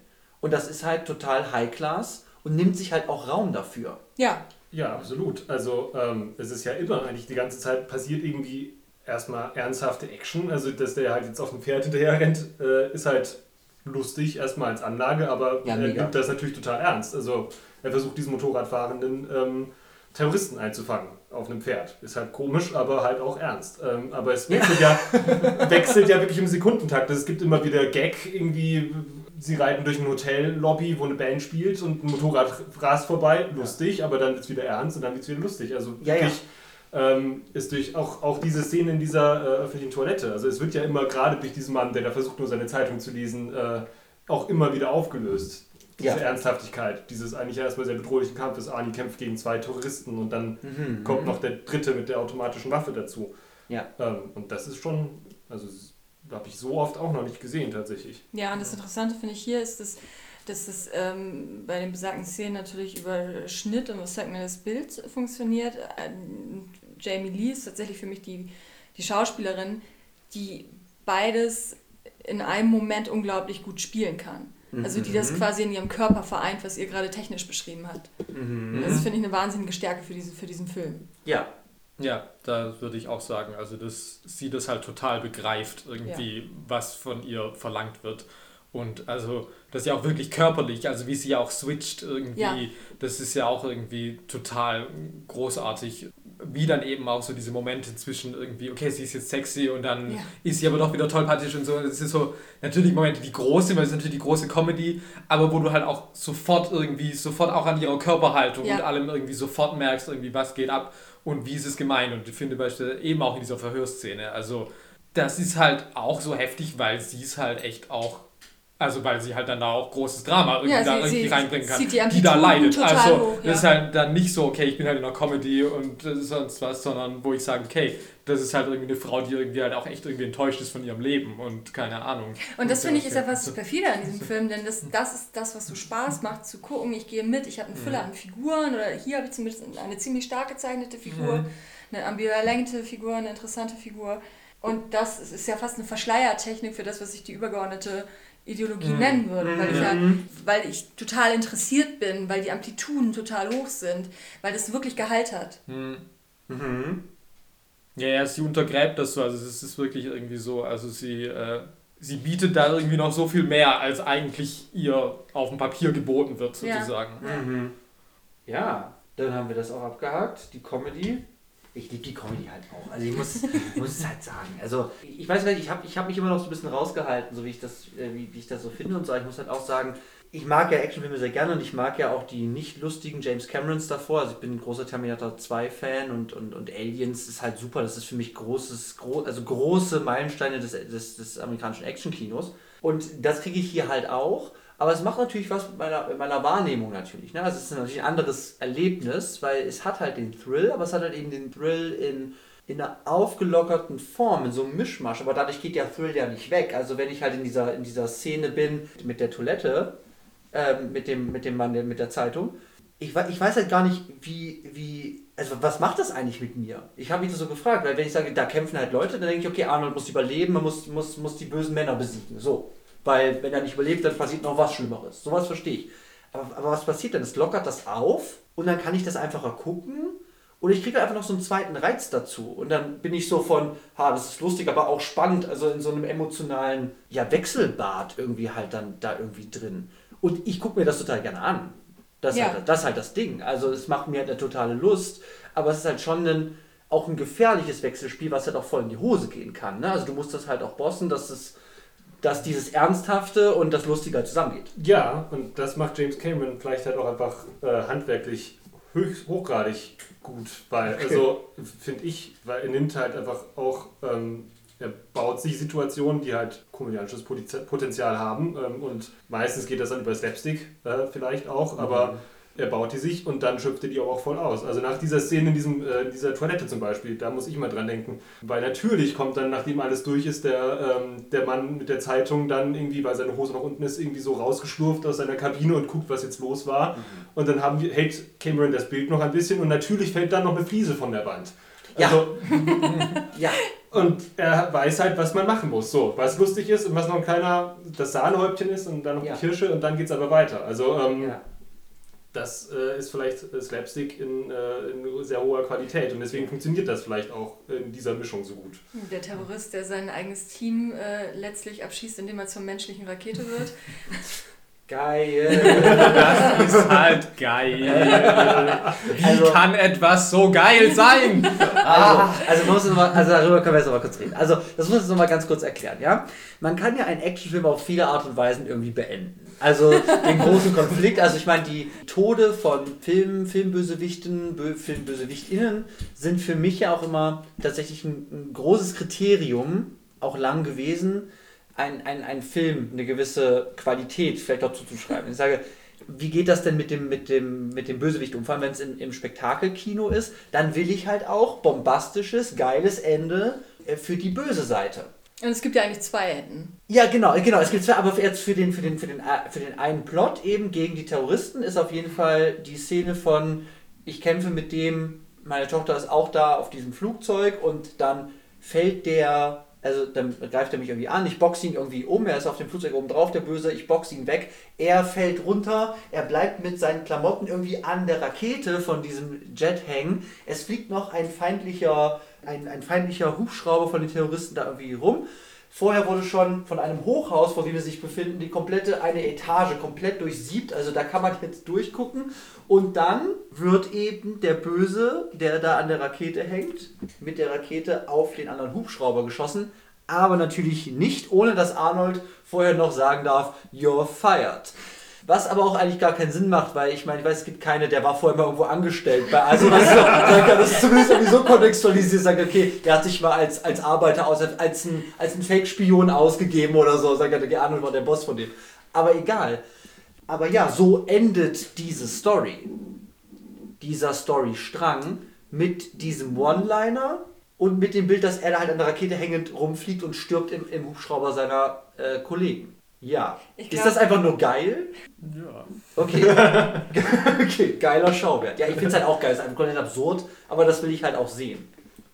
Ich glaube, was ein bisschen anschließt an, an, deine, an deine Gefühle, die du da beschreibst, Ja, ja, oder ja. dieses Spannungsfeld deiner Gefühle ist, Ja. was ich mir, mich tatsächlich beim ersten Mal gucken gefragt habe, wer, also für wen ist dieser Film gemacht? Ja. Ist es ein Familienfilm? Also weil dafür ist er dann eben, hat er dann doch manchmal so Momente, wo ich denke, das ist jetzt schon sehr äh, ernst gemeinte Action irgendwie. Mhm. Ähm, und dann ist er dann doch wieder irgendwie über die Comedy relativ familienfreundlich vielleicht. Also das habe ich, das verstehe ich vielleicht bis heute nicht, wer, wer der Adressat ist. Ehepartner, die Fremdgeher, Ja. zurück in die Ehe geführt werden sollen. Ja, Also ja. ich, äh, das Ja. ist mir tatsächlich ein Rätsel. Ja, die wenden sich, die wenden sich für, für Rat an Arnold und James, ja. Mhm. Naja, es ist vielleicht mal wieder der Anfang dessen, dass Hollywood halt primär Filme für männliche Teenager macht. Ah, ja. ja. Zielgruppe 1 und ähm, ja, wenn andere das auch noch gucken wollen, dann ist auch okay. Aber ja. Nein, also würde ich jetzt sagen, ich weiß nicht, was der, also in Deutschland würde ich denken FSK 16, ich weiß nicht, was es in Amerika, wahrscheinlich, aber wahrscheinlich auch R-Rating. Mhm. Also weil ich auch denke, es hat eigentlich so diese Familiengeschichte, aber andererseits irgendwie jetzt mit den Achtjährigen kannst du da eigentlich gar nicht reingehen. Nee. Dementsprechend fallen die eigentlich schon mal raus und dann sind es halt, denke ich, Ja, zu halt nicht gewalttätig, sicher, sexuell, sexuell, explizit dann ja auch, also in gewisser Art und Weise sprachlich. Ist alles noch so an der Grenze, aber es, eben, es ist kein, kein ab sechs Familien. so, Äh, also denke Es ich ist nicht halt, versprochen, ist versprochen so. Nee, genau. Ja. Und deswegen denke ich so, ja, männliche Teenager und dann halt eigentlich danach aller Altersklassen, weil alle lieben Arnie. Und das wäre auch, was ich auch nochmal kurz anbringen würde, ist natürlich das, was ja auch diese Gratwanderung zwischen Action und Comedy so gut verkörpert, ist ja natürlich auch die Besetzung von Arnie in dieser Ja. Rolle. Ja. Also, weil, klar, Action Arnie, das, äh, dazu muss ich nichts sagen, aber es ist halt auch, und das finde ich schon auch genial, dass ich sage, okay, wir brauchen einen Geheimagenten, aber seine Familie hat keine Ahnung, was er sein wird. Wir nehmen Arnold Schwarzenegger. Und das ist ja schon, also das, da lache ich mich halt auch tot dann immer, wenn Jamie Lee halt völlig aus allen Wolken fällt, so, dass Arnold ein Agent sein Nein, soll, das kann doch nicht sein. Also wo ich mir denke, Er okay, ist doch nur ein Salesman. woher denkt sie, dass er diese Physiognomie hat? Weil er noch kurz joggen geht nach der Arbeit? Das ist halt das, ist halt das Ding. Also wie, wie, wie erzählen sie, ich meine, die haben da so Fitnessgeräte, sie haben da so ein, so ein, so ein, so ein Fahrrad, so ein Heimtrainer und so. Aber ich meine, es ist halt Arnolds Körper. Und dass sie sagt, ja klar, den hat er halt, das ist halt genetisch oder so. Das erzählt es mir halt auch nicht. Und ich meine, also, ja, das ist weird. Ja. Nee, aber das ist halt genial, weil es halt Ja. der Gag ist. Also, geil. wie gesagt, das würde halt nicht funktionieren, wenn ich da jetzt halt irgendwie, keine Ahnung, Richard Gere oder so hätte. Dann wäre es so, okay, klar kann er das über 15 Jahre geheim halten von seiner Familie. aber bei Arnold ist es halt so, hm, schwierig. ja, das ist korrekt. Oh Mann. Aber es ist natürlich auch, was ich schon auch nochmal sagen will, ist natürlich, dass dieser Film trotzdem eine ganz komische Struktur hat. Und für mich auch wieder die Frage ist so, was ist eigentlich das Konzept, das dahinter steckt? Ich da jetzt auch vorhin gelesen habe, dass wohl dieses französische Original hauptsächlich eben diesen Mittelteil hat und dass vor allem das Anfang und das Ende halt sehr viel ausufernder oder halt von James Cameron irgendwie erfunden sind. Und ich da schon sage, das ist irgendwie komisch, dass ich frage, was ist das Konzept des Films? Und ich da auch eben so an Mr. und Mrs. Smith denken musste, der natürlich irgendwie so ganz klar dieses Konzept hat von wegen, okay, da gibt es ein Ehepaar und die verheimlichen sich aber gegenseitig, dass sie eigentlich, was sind die Auftragskiller, sind die auch Geheimagenten? Irgendwie so, die genau. sind Ja, eher irgendwie Auftrags, Auftrag klingt gut. Ja. So. Und dass ich bei True Lies ja auch denken würde, okay, eigentlich der Plot ist, Arnie ist ein Geheimagent, aber seine Familie darf das nicht wissen und jetzt wird aber die Frau irgendwie da involviert, erst über das Spiel und dann aber tatsächlich und, ähm, und das ist der eigentliche Konflikt. Und das ist aber der Anfang und das Ende dieses Films, also die ersten, keine Ahnung, 40 Minuten oder was, also das ist ja wirklich lang und dann nochmal wirklich das Ende, ja eigentlich komplett davon abgehen und eigentlich doch relativ straight mir eine Agenten-Spionage-Story Ja, erzählen. Ja, absolut. Und das finde ich eigentlich komisch, in, wie das strukturell gebaut ist. Also, ist, ich weiß, als ich das das erste Mal geguckt habe, auch mich gefragt habe, äh, mitten in diesem Jamie Lee-Plot in der Mhm. Mitte, wann, was eigentlich mit der Haupthandlung ist, von der ich dachte, dass sie das sei. Also ich habe wirklich, ich war mir nicht sicher, ob wir nochmal wieder dahin Mhm. zurückkehren. Also ich war wirklich, weil es eben auch so lang und ausufernd erzählt wird, dass ich, Mhm. dass ich so einen Handlungsstrang so lange verlasse. Ähm, Es fängt aber eigentlich mit der Exposition auch schon an, die wahnsinnig ausufernd und lang ist, bis sie Ja. überhaupt zum Filmtitel kommen. ja. Mhm. Ja. Ja. Nee, das ist halt auch dieses Ding, weil für mich äh, retrospektiv, also ich hatte das irgendwie vor, keine Ahnung, 15 Jahren irgendwie das letzte Mal gesehen. Und für mich ist aber was für mich, weil es halt für mich das Alleinstellungsmerkmal ist, ist eigentlich der Jamie Lee-Plot, der mir eigentlich am ehesten hängen geblieben ist. Weil das ist halt was, wo ich sage, okay, das habe ich vielleicht so noch nicht oder nicht so oft gesehen Ja. im Vergleich zu äh, dem, was am Anfang und am Ende ist, was vielleicht dann doch mehr jetzt rein plottechnisch halt eher generisch straight ist. Und deswegen ist es für mich das, was ich irgendwie denke, darum geht's, das ist dieser Film. Und dann gucke ich das aber jetzt wieder irgendwie und denke so, okay, jetzt wie lange geht das noch, bis eigentlich dieser Plot losgeht? Also es ist schon seltsam, würde ich sagen. Ja, also ich kenne ich, ich kenn sowas jetzt gerade halt auch irgendwie nicht. Also vor allem halt auch in der, in der, in der Konsequenz. Dann zu sagen, weil eben es gibt ja, äh, weiß ich nicht, Agenten, Agentenkomödien, da gibt es dann so ein bisschen hier noch eine kleine Schießerei, aber es ist halt hauptsächlich irgendwie so eine Paar-Comedy. Äh, an die Action kannst du dann eigentlich in die Tonne kloppen. Die ist dann Mhm. nicht irgendwie, da wird dann nicht viel Zeit drauf verwendet, nicht viel Arbeit reingesteckt. Das ist dann nicht High Class, da, da weiß niemand, was er tut. Das braucht man dann halt irgendwie. Und das macht es halt und es fügt es aber wirklich in so einer weirden Art und Weise halt wirklich zusammen, weil ich meine, wann kommen denn auch dann die Terroristen wieder? Die kommen dann auch einfach aus, aus, dem, aus dem Nichts in diesem Hotelzimmer. Ja, halt auch völlig random, wie die Arnie-Ausgang in diesem Hotelzimmer ausfindig gemacht haben. Genau, erfahren wir auch nicht, aber dann kommen sie halt wieder. Und ja, ich weiß halt, ich weiß halt wirklich gar nicht, was das tatsächlich mit mir macht. Ich sitze auf jeden Fall da und frage mich dann, was ist das eigentlich für ein Film? Weil es ist halt nicht Terminator 2, der vielleicht seine Gags hat, weil Arnie halt Dinge sagt als ein Roboter und wie Arnie spricht, dann sage ich, ja, das ist halt lustig. Aber das halt so konsequent ernst zu nehmen, diese beiden Genre-Stränge ja irgendwie auch, oder, oder diese Wirkungsstränge miteinander zu, zu verknüpfen, die dann so künstlich auch aneinander zu reihen, was es ja wie auch sein scheint, mit diesem krassen Anfang, Mittelteil und dann diesem Ende, finde ich weird, aber wenn es weird ist, finde ich es halt auch spannend. Also das so für mich, ich weiß gar nicht, ob, was es jetzt tatsächlich mit mir macht oder was es dann wirklich für so eine Spannungsstruktur oder, oder, oder Luststruktur sich entwickelt. Aber ich finde es erstmal interessant, weil es wirklich komplett anders funktioniert als, als so viele Actionfilme, die man halt auch irgendwie kennt oder die es da draußen halt irgendwie gibt. Ja, es lässt sich halt auch für, für viele Ebenen Zeit. Ne? Also es macht die Action-Szenen sehr ausgiebig, aber es, auch, es erzählt mir irgendwie dieses familiäre Leben auch irgendwie auf eine Art und Weise ähm, so, dass ich wirklich eine Chance habe, da irgendwie mitzukommen. Also es Mhm. nimmt sich Zeit für Szenen und, und schöpft da schon aus einer, aus einer Fülle, Fülle die, was, was mir ja total gefällt. Mhm. Ja gut, dann haben wir jetzt auch schon eine ganze Weile, ganze Weile geredet. Super komplexe Themen hier in diesem Film, die ich auch nicht hätte kommen sehen, aber in Monis Flimmerkiste ist alles möglich, würde ich sagen. Ja, Und- danke, Moni, dass du uns das nahegebracht hast. Ihr Ja. hasst mich jetzt. Nein!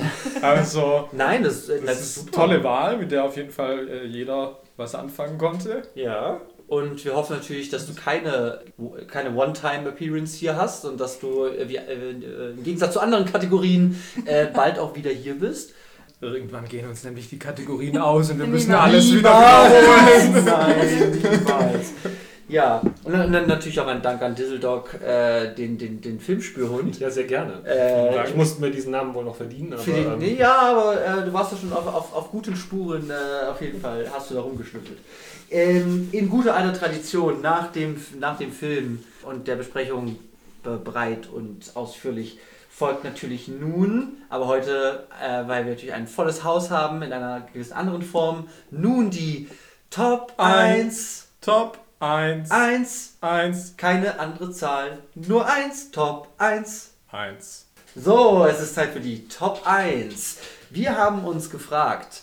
Äh, ja, also erstmal, wir sind viele Leute. Wenn hier jeder 15 Tipps abgibt, dann sitzen wir bis morgen. Deswegen machen wir ein etwas anderes Format heute. Nämlich jeder hat seinen, seinen Top-Tipp und versucht diesen vorzustellen. Und dann gucken wir mal, wer hat denn den besten Tipp vielleicht. Und die Kategorie, die wir uns heute gestellt haben, sind TerroristInnen im Film. Sowohl Personen als auch Vereinigungen, äh, Organisationen sind möglich. Und ich bin jetzt natürlich gespannt, für was wir uns alle hier entschieden haben. Und dann gucken wir mal, wer hat denn hier die Top-Terroristen am Start. Wer möchte denn anfangen? Ich kann anfangen, weil ich kann gleich sagen, das ist nicht mein Lieblingsgenre, ich kenne mich dort nicht aus. Okay, gut. Und ich glaube, meine Wahl ist relativ uninteressant. Ich glaube, äh, mein Lieblingsterrorist von den wenigen Terroristen, die ich wohl kenne, ist der Duke aus Die Klapperschlange von äh, John Carpenter. Oh, Und zwar, weil das ja schon vielleicht der Beginn vom, vom Cyberpunk äh, Ästhetiken war. mhm. Und ich glaube, dass das dem, dem Terroristen nochmal irgendwie ja, mehr Glamour gegeben hat. Und ich muss sagen, Duke ist vielleicht der Terrorist mit den, mit den geilsten Klamotten und Kostümen.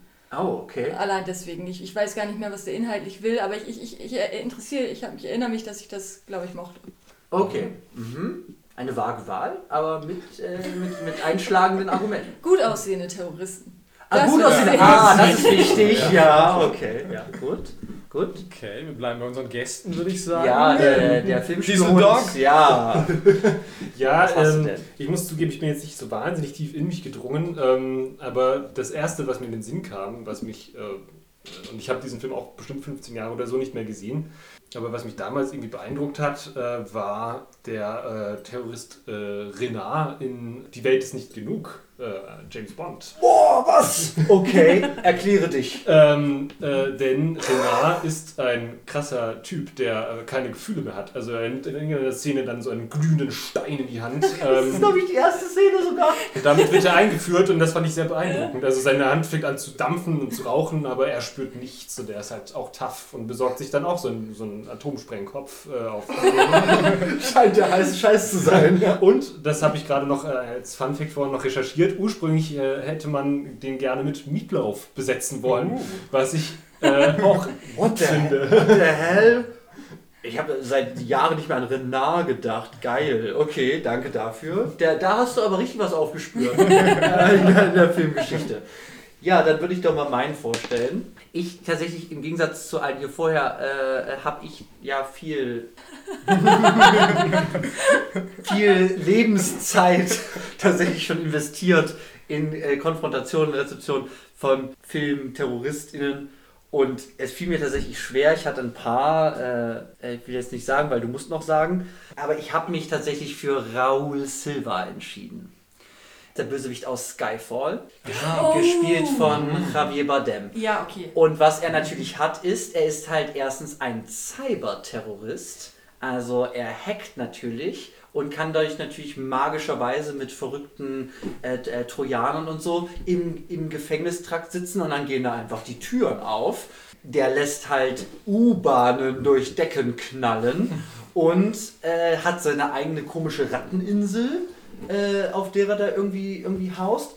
Er sieht halt hervorragend aus Und ich liebe ihn halt so sehr, weil der interessiert sich halt nicht für Geld, der interessiert sich eigentlich nicht für Macht, der interessiert sich nur für gute alte Rache. Und der ist halt von seiner Mutterfigur M halt verraten worden und will jetzt Rache und ist dafür auch bereit, sie beide gleichzeitig umzubringen. Er hat immer noch Liebe für sie, er ist ein totaler Psychopath, aber der hat so eine ganz verrückte, verwirrende Motivationsstruktur und halt komische Methoden, also auf vielen Gebieten Waffen und Cyber, alles da. Deswegen bei mir Raul Silva. Also ich reihe mich natürlich da bei unseren Gästen ein und habe, was TerroristInnen angeht, auch nicht so äh, die. Expertise. Ähm, aber ich habe trotzdem, glaube ich, ein ganz nettes Schmankerl gefunden. Uh. es ist nämlich die Figur des Castor Troy, gespielt von Nicolas Cage, beziehungsweise auch von John Travolta in Face Off. Weil, also, ich habe auch keine Ahnung mehr, was der will oder was der macht. Aber was ich halt sagen kann, ist, dass Nicolas Cage, der ja eh vielleicht bekannt ist für insane Performances, vielleicht nie wieder davor oder danach so insane gespielt hat, Ja. wie was er da tut. Das ist halt ein Meisterwerk der Over-the-Topness. Und Ja. ich liebe das aus vollem Herzen. Ja, zu und Recht. ich wüsste halt, er ist eigentlich auch ein Terrorist, äh, also auch als Schauspieler diesem Film gegenüber, mehr oder weniger. Naja, Weil er macht halt einfach, was er will. ja, aber es, ich muss, sorry, das, ich muss da nochmal hängen bleiben, weil ich das mein, vielleicht holen wir ihn irgendwann nochmal rein, weil es ist halt ein hervorragendes Meisterwerk.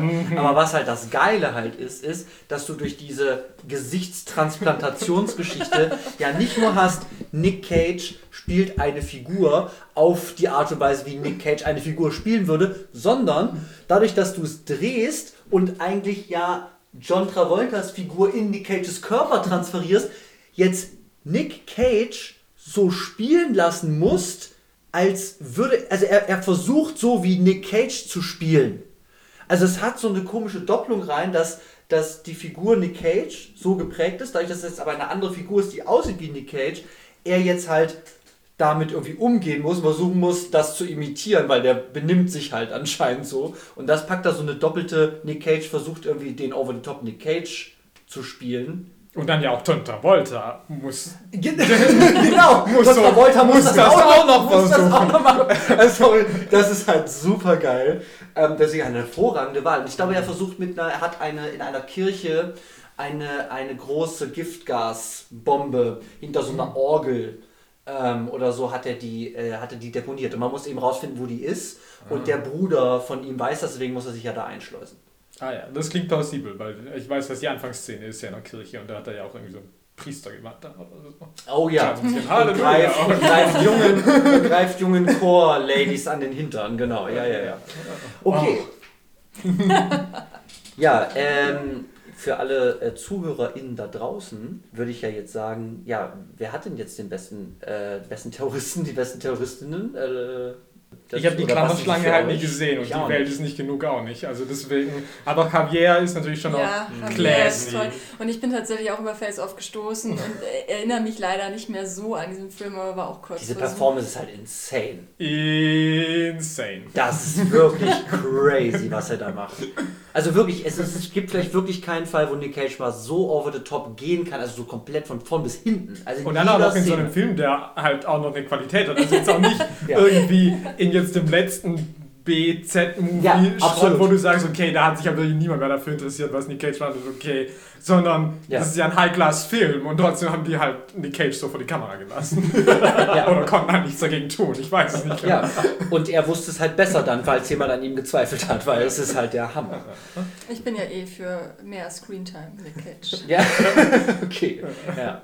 Ja, ich bin mit meinem Tipp auch, auch, auch sehr zufrieden. Renard ist halt super. Also es ist halt, ist halt weird, weil ich meine, ich kenne ich kenn halt den Schauspieler nicht, der Renard spielt, deswegen fehlt mir da so die Star-Power. Die Welt ist nicht genug, ist jetzt auch nicht mein, es kommt halt aus der grausigen Pierce Brosnan-Ära. ähm, Der Schauspieler heißt Robert Carlyle, aber ist mir jetzt auch kein größerer Begriff. Ah, Trainspotting und so, das ist so ein Brite. ah, okay. Schotte, ja. Ah, Schotte sogar. ja. Na, uh, Ja. Vorsicht. Ja, Ja. ist beides dann richtig. Mhm. Ja, also finde ich auch super. Ich habe es ganz verstimmt. Das, ich glaube, damit geht das los. Die stehen da irgendwo, wo so glühende Kohlen sind oder so, und da liegen ja so Steine drauf. Und dann macht er das. Aber ich wusste echt nicht mehr, dass der nichts fühlt. Das ist ja hervorragend. Das ist schon stark. Okay, und deinen kenne ich halt auch nicht, Moni. Ja, das war jetzt vielleicht auch nicht der beste Tipp. Wie gesagt, da geht es nur um Glamour. Glamour. Das ist ja auch wichtig im Leben. Ah, Ich finde halt auch meinen, ich finde halt Raoul Silva halt auch gla Ja, das ist wirklich glamorous. Weil Javier halt blonde Haare zu geben, ist halt vielleicht die beste Entscheidung aller Zeiten gewesen. Und Mit er halt- Haaren irgendwas zu machen, ist immer die beste Entscheidung. Ja. Aber ich finde ihn halt so super, weil eben Javier ist halt ein toller Schauspieler und normalerweise hast du halt eben Bösewichte, wenn ich an Der Morgen stirbt nie irgendwie denke. Ich vergesse immer, der, der hat hier Papst Franziskus, wie heißt der, wenn der Papst Franziskus in zwei Päpste gespielt hat? Jonathan Price? Ja, ich glaube, das ist er in Der Morgen stirbt nie und der will halt Macht, Macht, Macht. So, und mehr hat der nicht. Und dann habe ich halt hier, ich meine, Raoul Silva ist nicht die tiefste Figur der Welt, aber in so einem Action-Setting sage ich halt, ah, der hat drei Charakteristika, finde ich super. so. Und dann auch Charakteristika, die ich nicht kenne, nämlich ich mache das, weil ich halt einen krassen Mutterkomplex habe und von meiner Mutter verraten wurde. Äh, finde ich halt super spannend und geil. Ja, es ist halt ein super Bösewicht. Also ich ist halt auch sagen, verletzlich. dass ich, äh, dass ich erfülle ja wahrscheinlich alle Gender-Klischees, aber mich auch für das James Bond-Universum nicht so wahnsinnig interessiere. Mhm. Ähm, hab die ganzen Filme mit ja, äh, Pierce? Nein, mit dem Gorilla-Mann, na jetzt komm. Daniel Craig. Ja, Daniel Craig gesehen Gorilla, Mann. Okay. und Ja. muss schon sagen, dass das Skyfall vielleicht mich schon überrascht hat, weil ich irgendwie Mhm. da was sehe, was mich wahnsinnig interessiert, auch schauspielerisch interessiert, Mhm. von der Figur her interessiert. Ein Bösewicht, der mir wahnsinnig viel Spaß macht und der natürlich unfassbar gut aussieht. Mhm. Ja, der, der sieht super aus. Und der kann halt auch so viel. So. Ja, das heißt, ich gewinne und. Äh, Bravo. Danke. Ja, ähm, ja, äh, ja, ich finde super, super, super Tipps. Und dann bleibt es nur wieder zu sagen, das war unsere Top 1, Eins. 1, Top 1, Top 1, Eins. Top 1. Ja, Janis, was gibt es nächste Woche? Ja, nächste Woche ähm, sind wir wohl leider wieder nur zu zweit. Äh, nach derzeitigem Stand. Und nachdem wir ja letzte Woche ähm, uns mit Ollis Sportschau beschäftigt haben, darf nächste Woche ich mal mein präferiertes Genre ähm, preisgeben in der Kategorie Ladies machen Sachen. Weil nichts beglückt mein Herz mehr, wie wenn Ladies im Film ja, halt was machen. Und da habe ich mir einen großen Klassiker dieses Genres ausgesucht, weil so viele Ladies ganz viele Dinge machen. Ja. es, ist, es handelt sich um The Hours mit der Starbesetzung äh, angeführt von Meryl Streep, Nicole Kidman und J. Mo, Julianne Moore. Ich habe das nicht gesehen, da sind auf jeden Fall Ladies drin. Das ja, die Liste ist endlos. Also, wir haben auch so viele andere. Wow. Okay. Ja, Ja, das dann- wird stark. Äh, Mhm. Ja, dann nächste Woche wieder mit Ladies machen Sachen. Ich möchte nochmal äh, Moni äh, danken äh, für eine weitere Kategorie und für ihr Wissen und äh, ihr, ihren Input und dass sie sich bereit erklärt, mit uns Lappen hier abzuhängen. Und natürlich auch Ich an... danke euch. Uh, Wir danken dir. Ja. Nein, ich danke euch doch. und natürlich äh, auch großer Dank an Dizzledog, den Filmspürhund. Mal sehen, ob er sich auch äh, mal wieder mit etwas Neuem, was er ausgebuddelt hat, äh, blicken lässt. Äh, deswegen auch für, an dich vielen Dank, dass Ja, du heute hier gerne. warst. Und genau, äh, auch an euch da draußen, vielen Dank, dass ihr zugehört habt. Ich hoffe, wir hören uns wieder nächste Woche, wenn es wieder heißt, Wer schaut Sachen?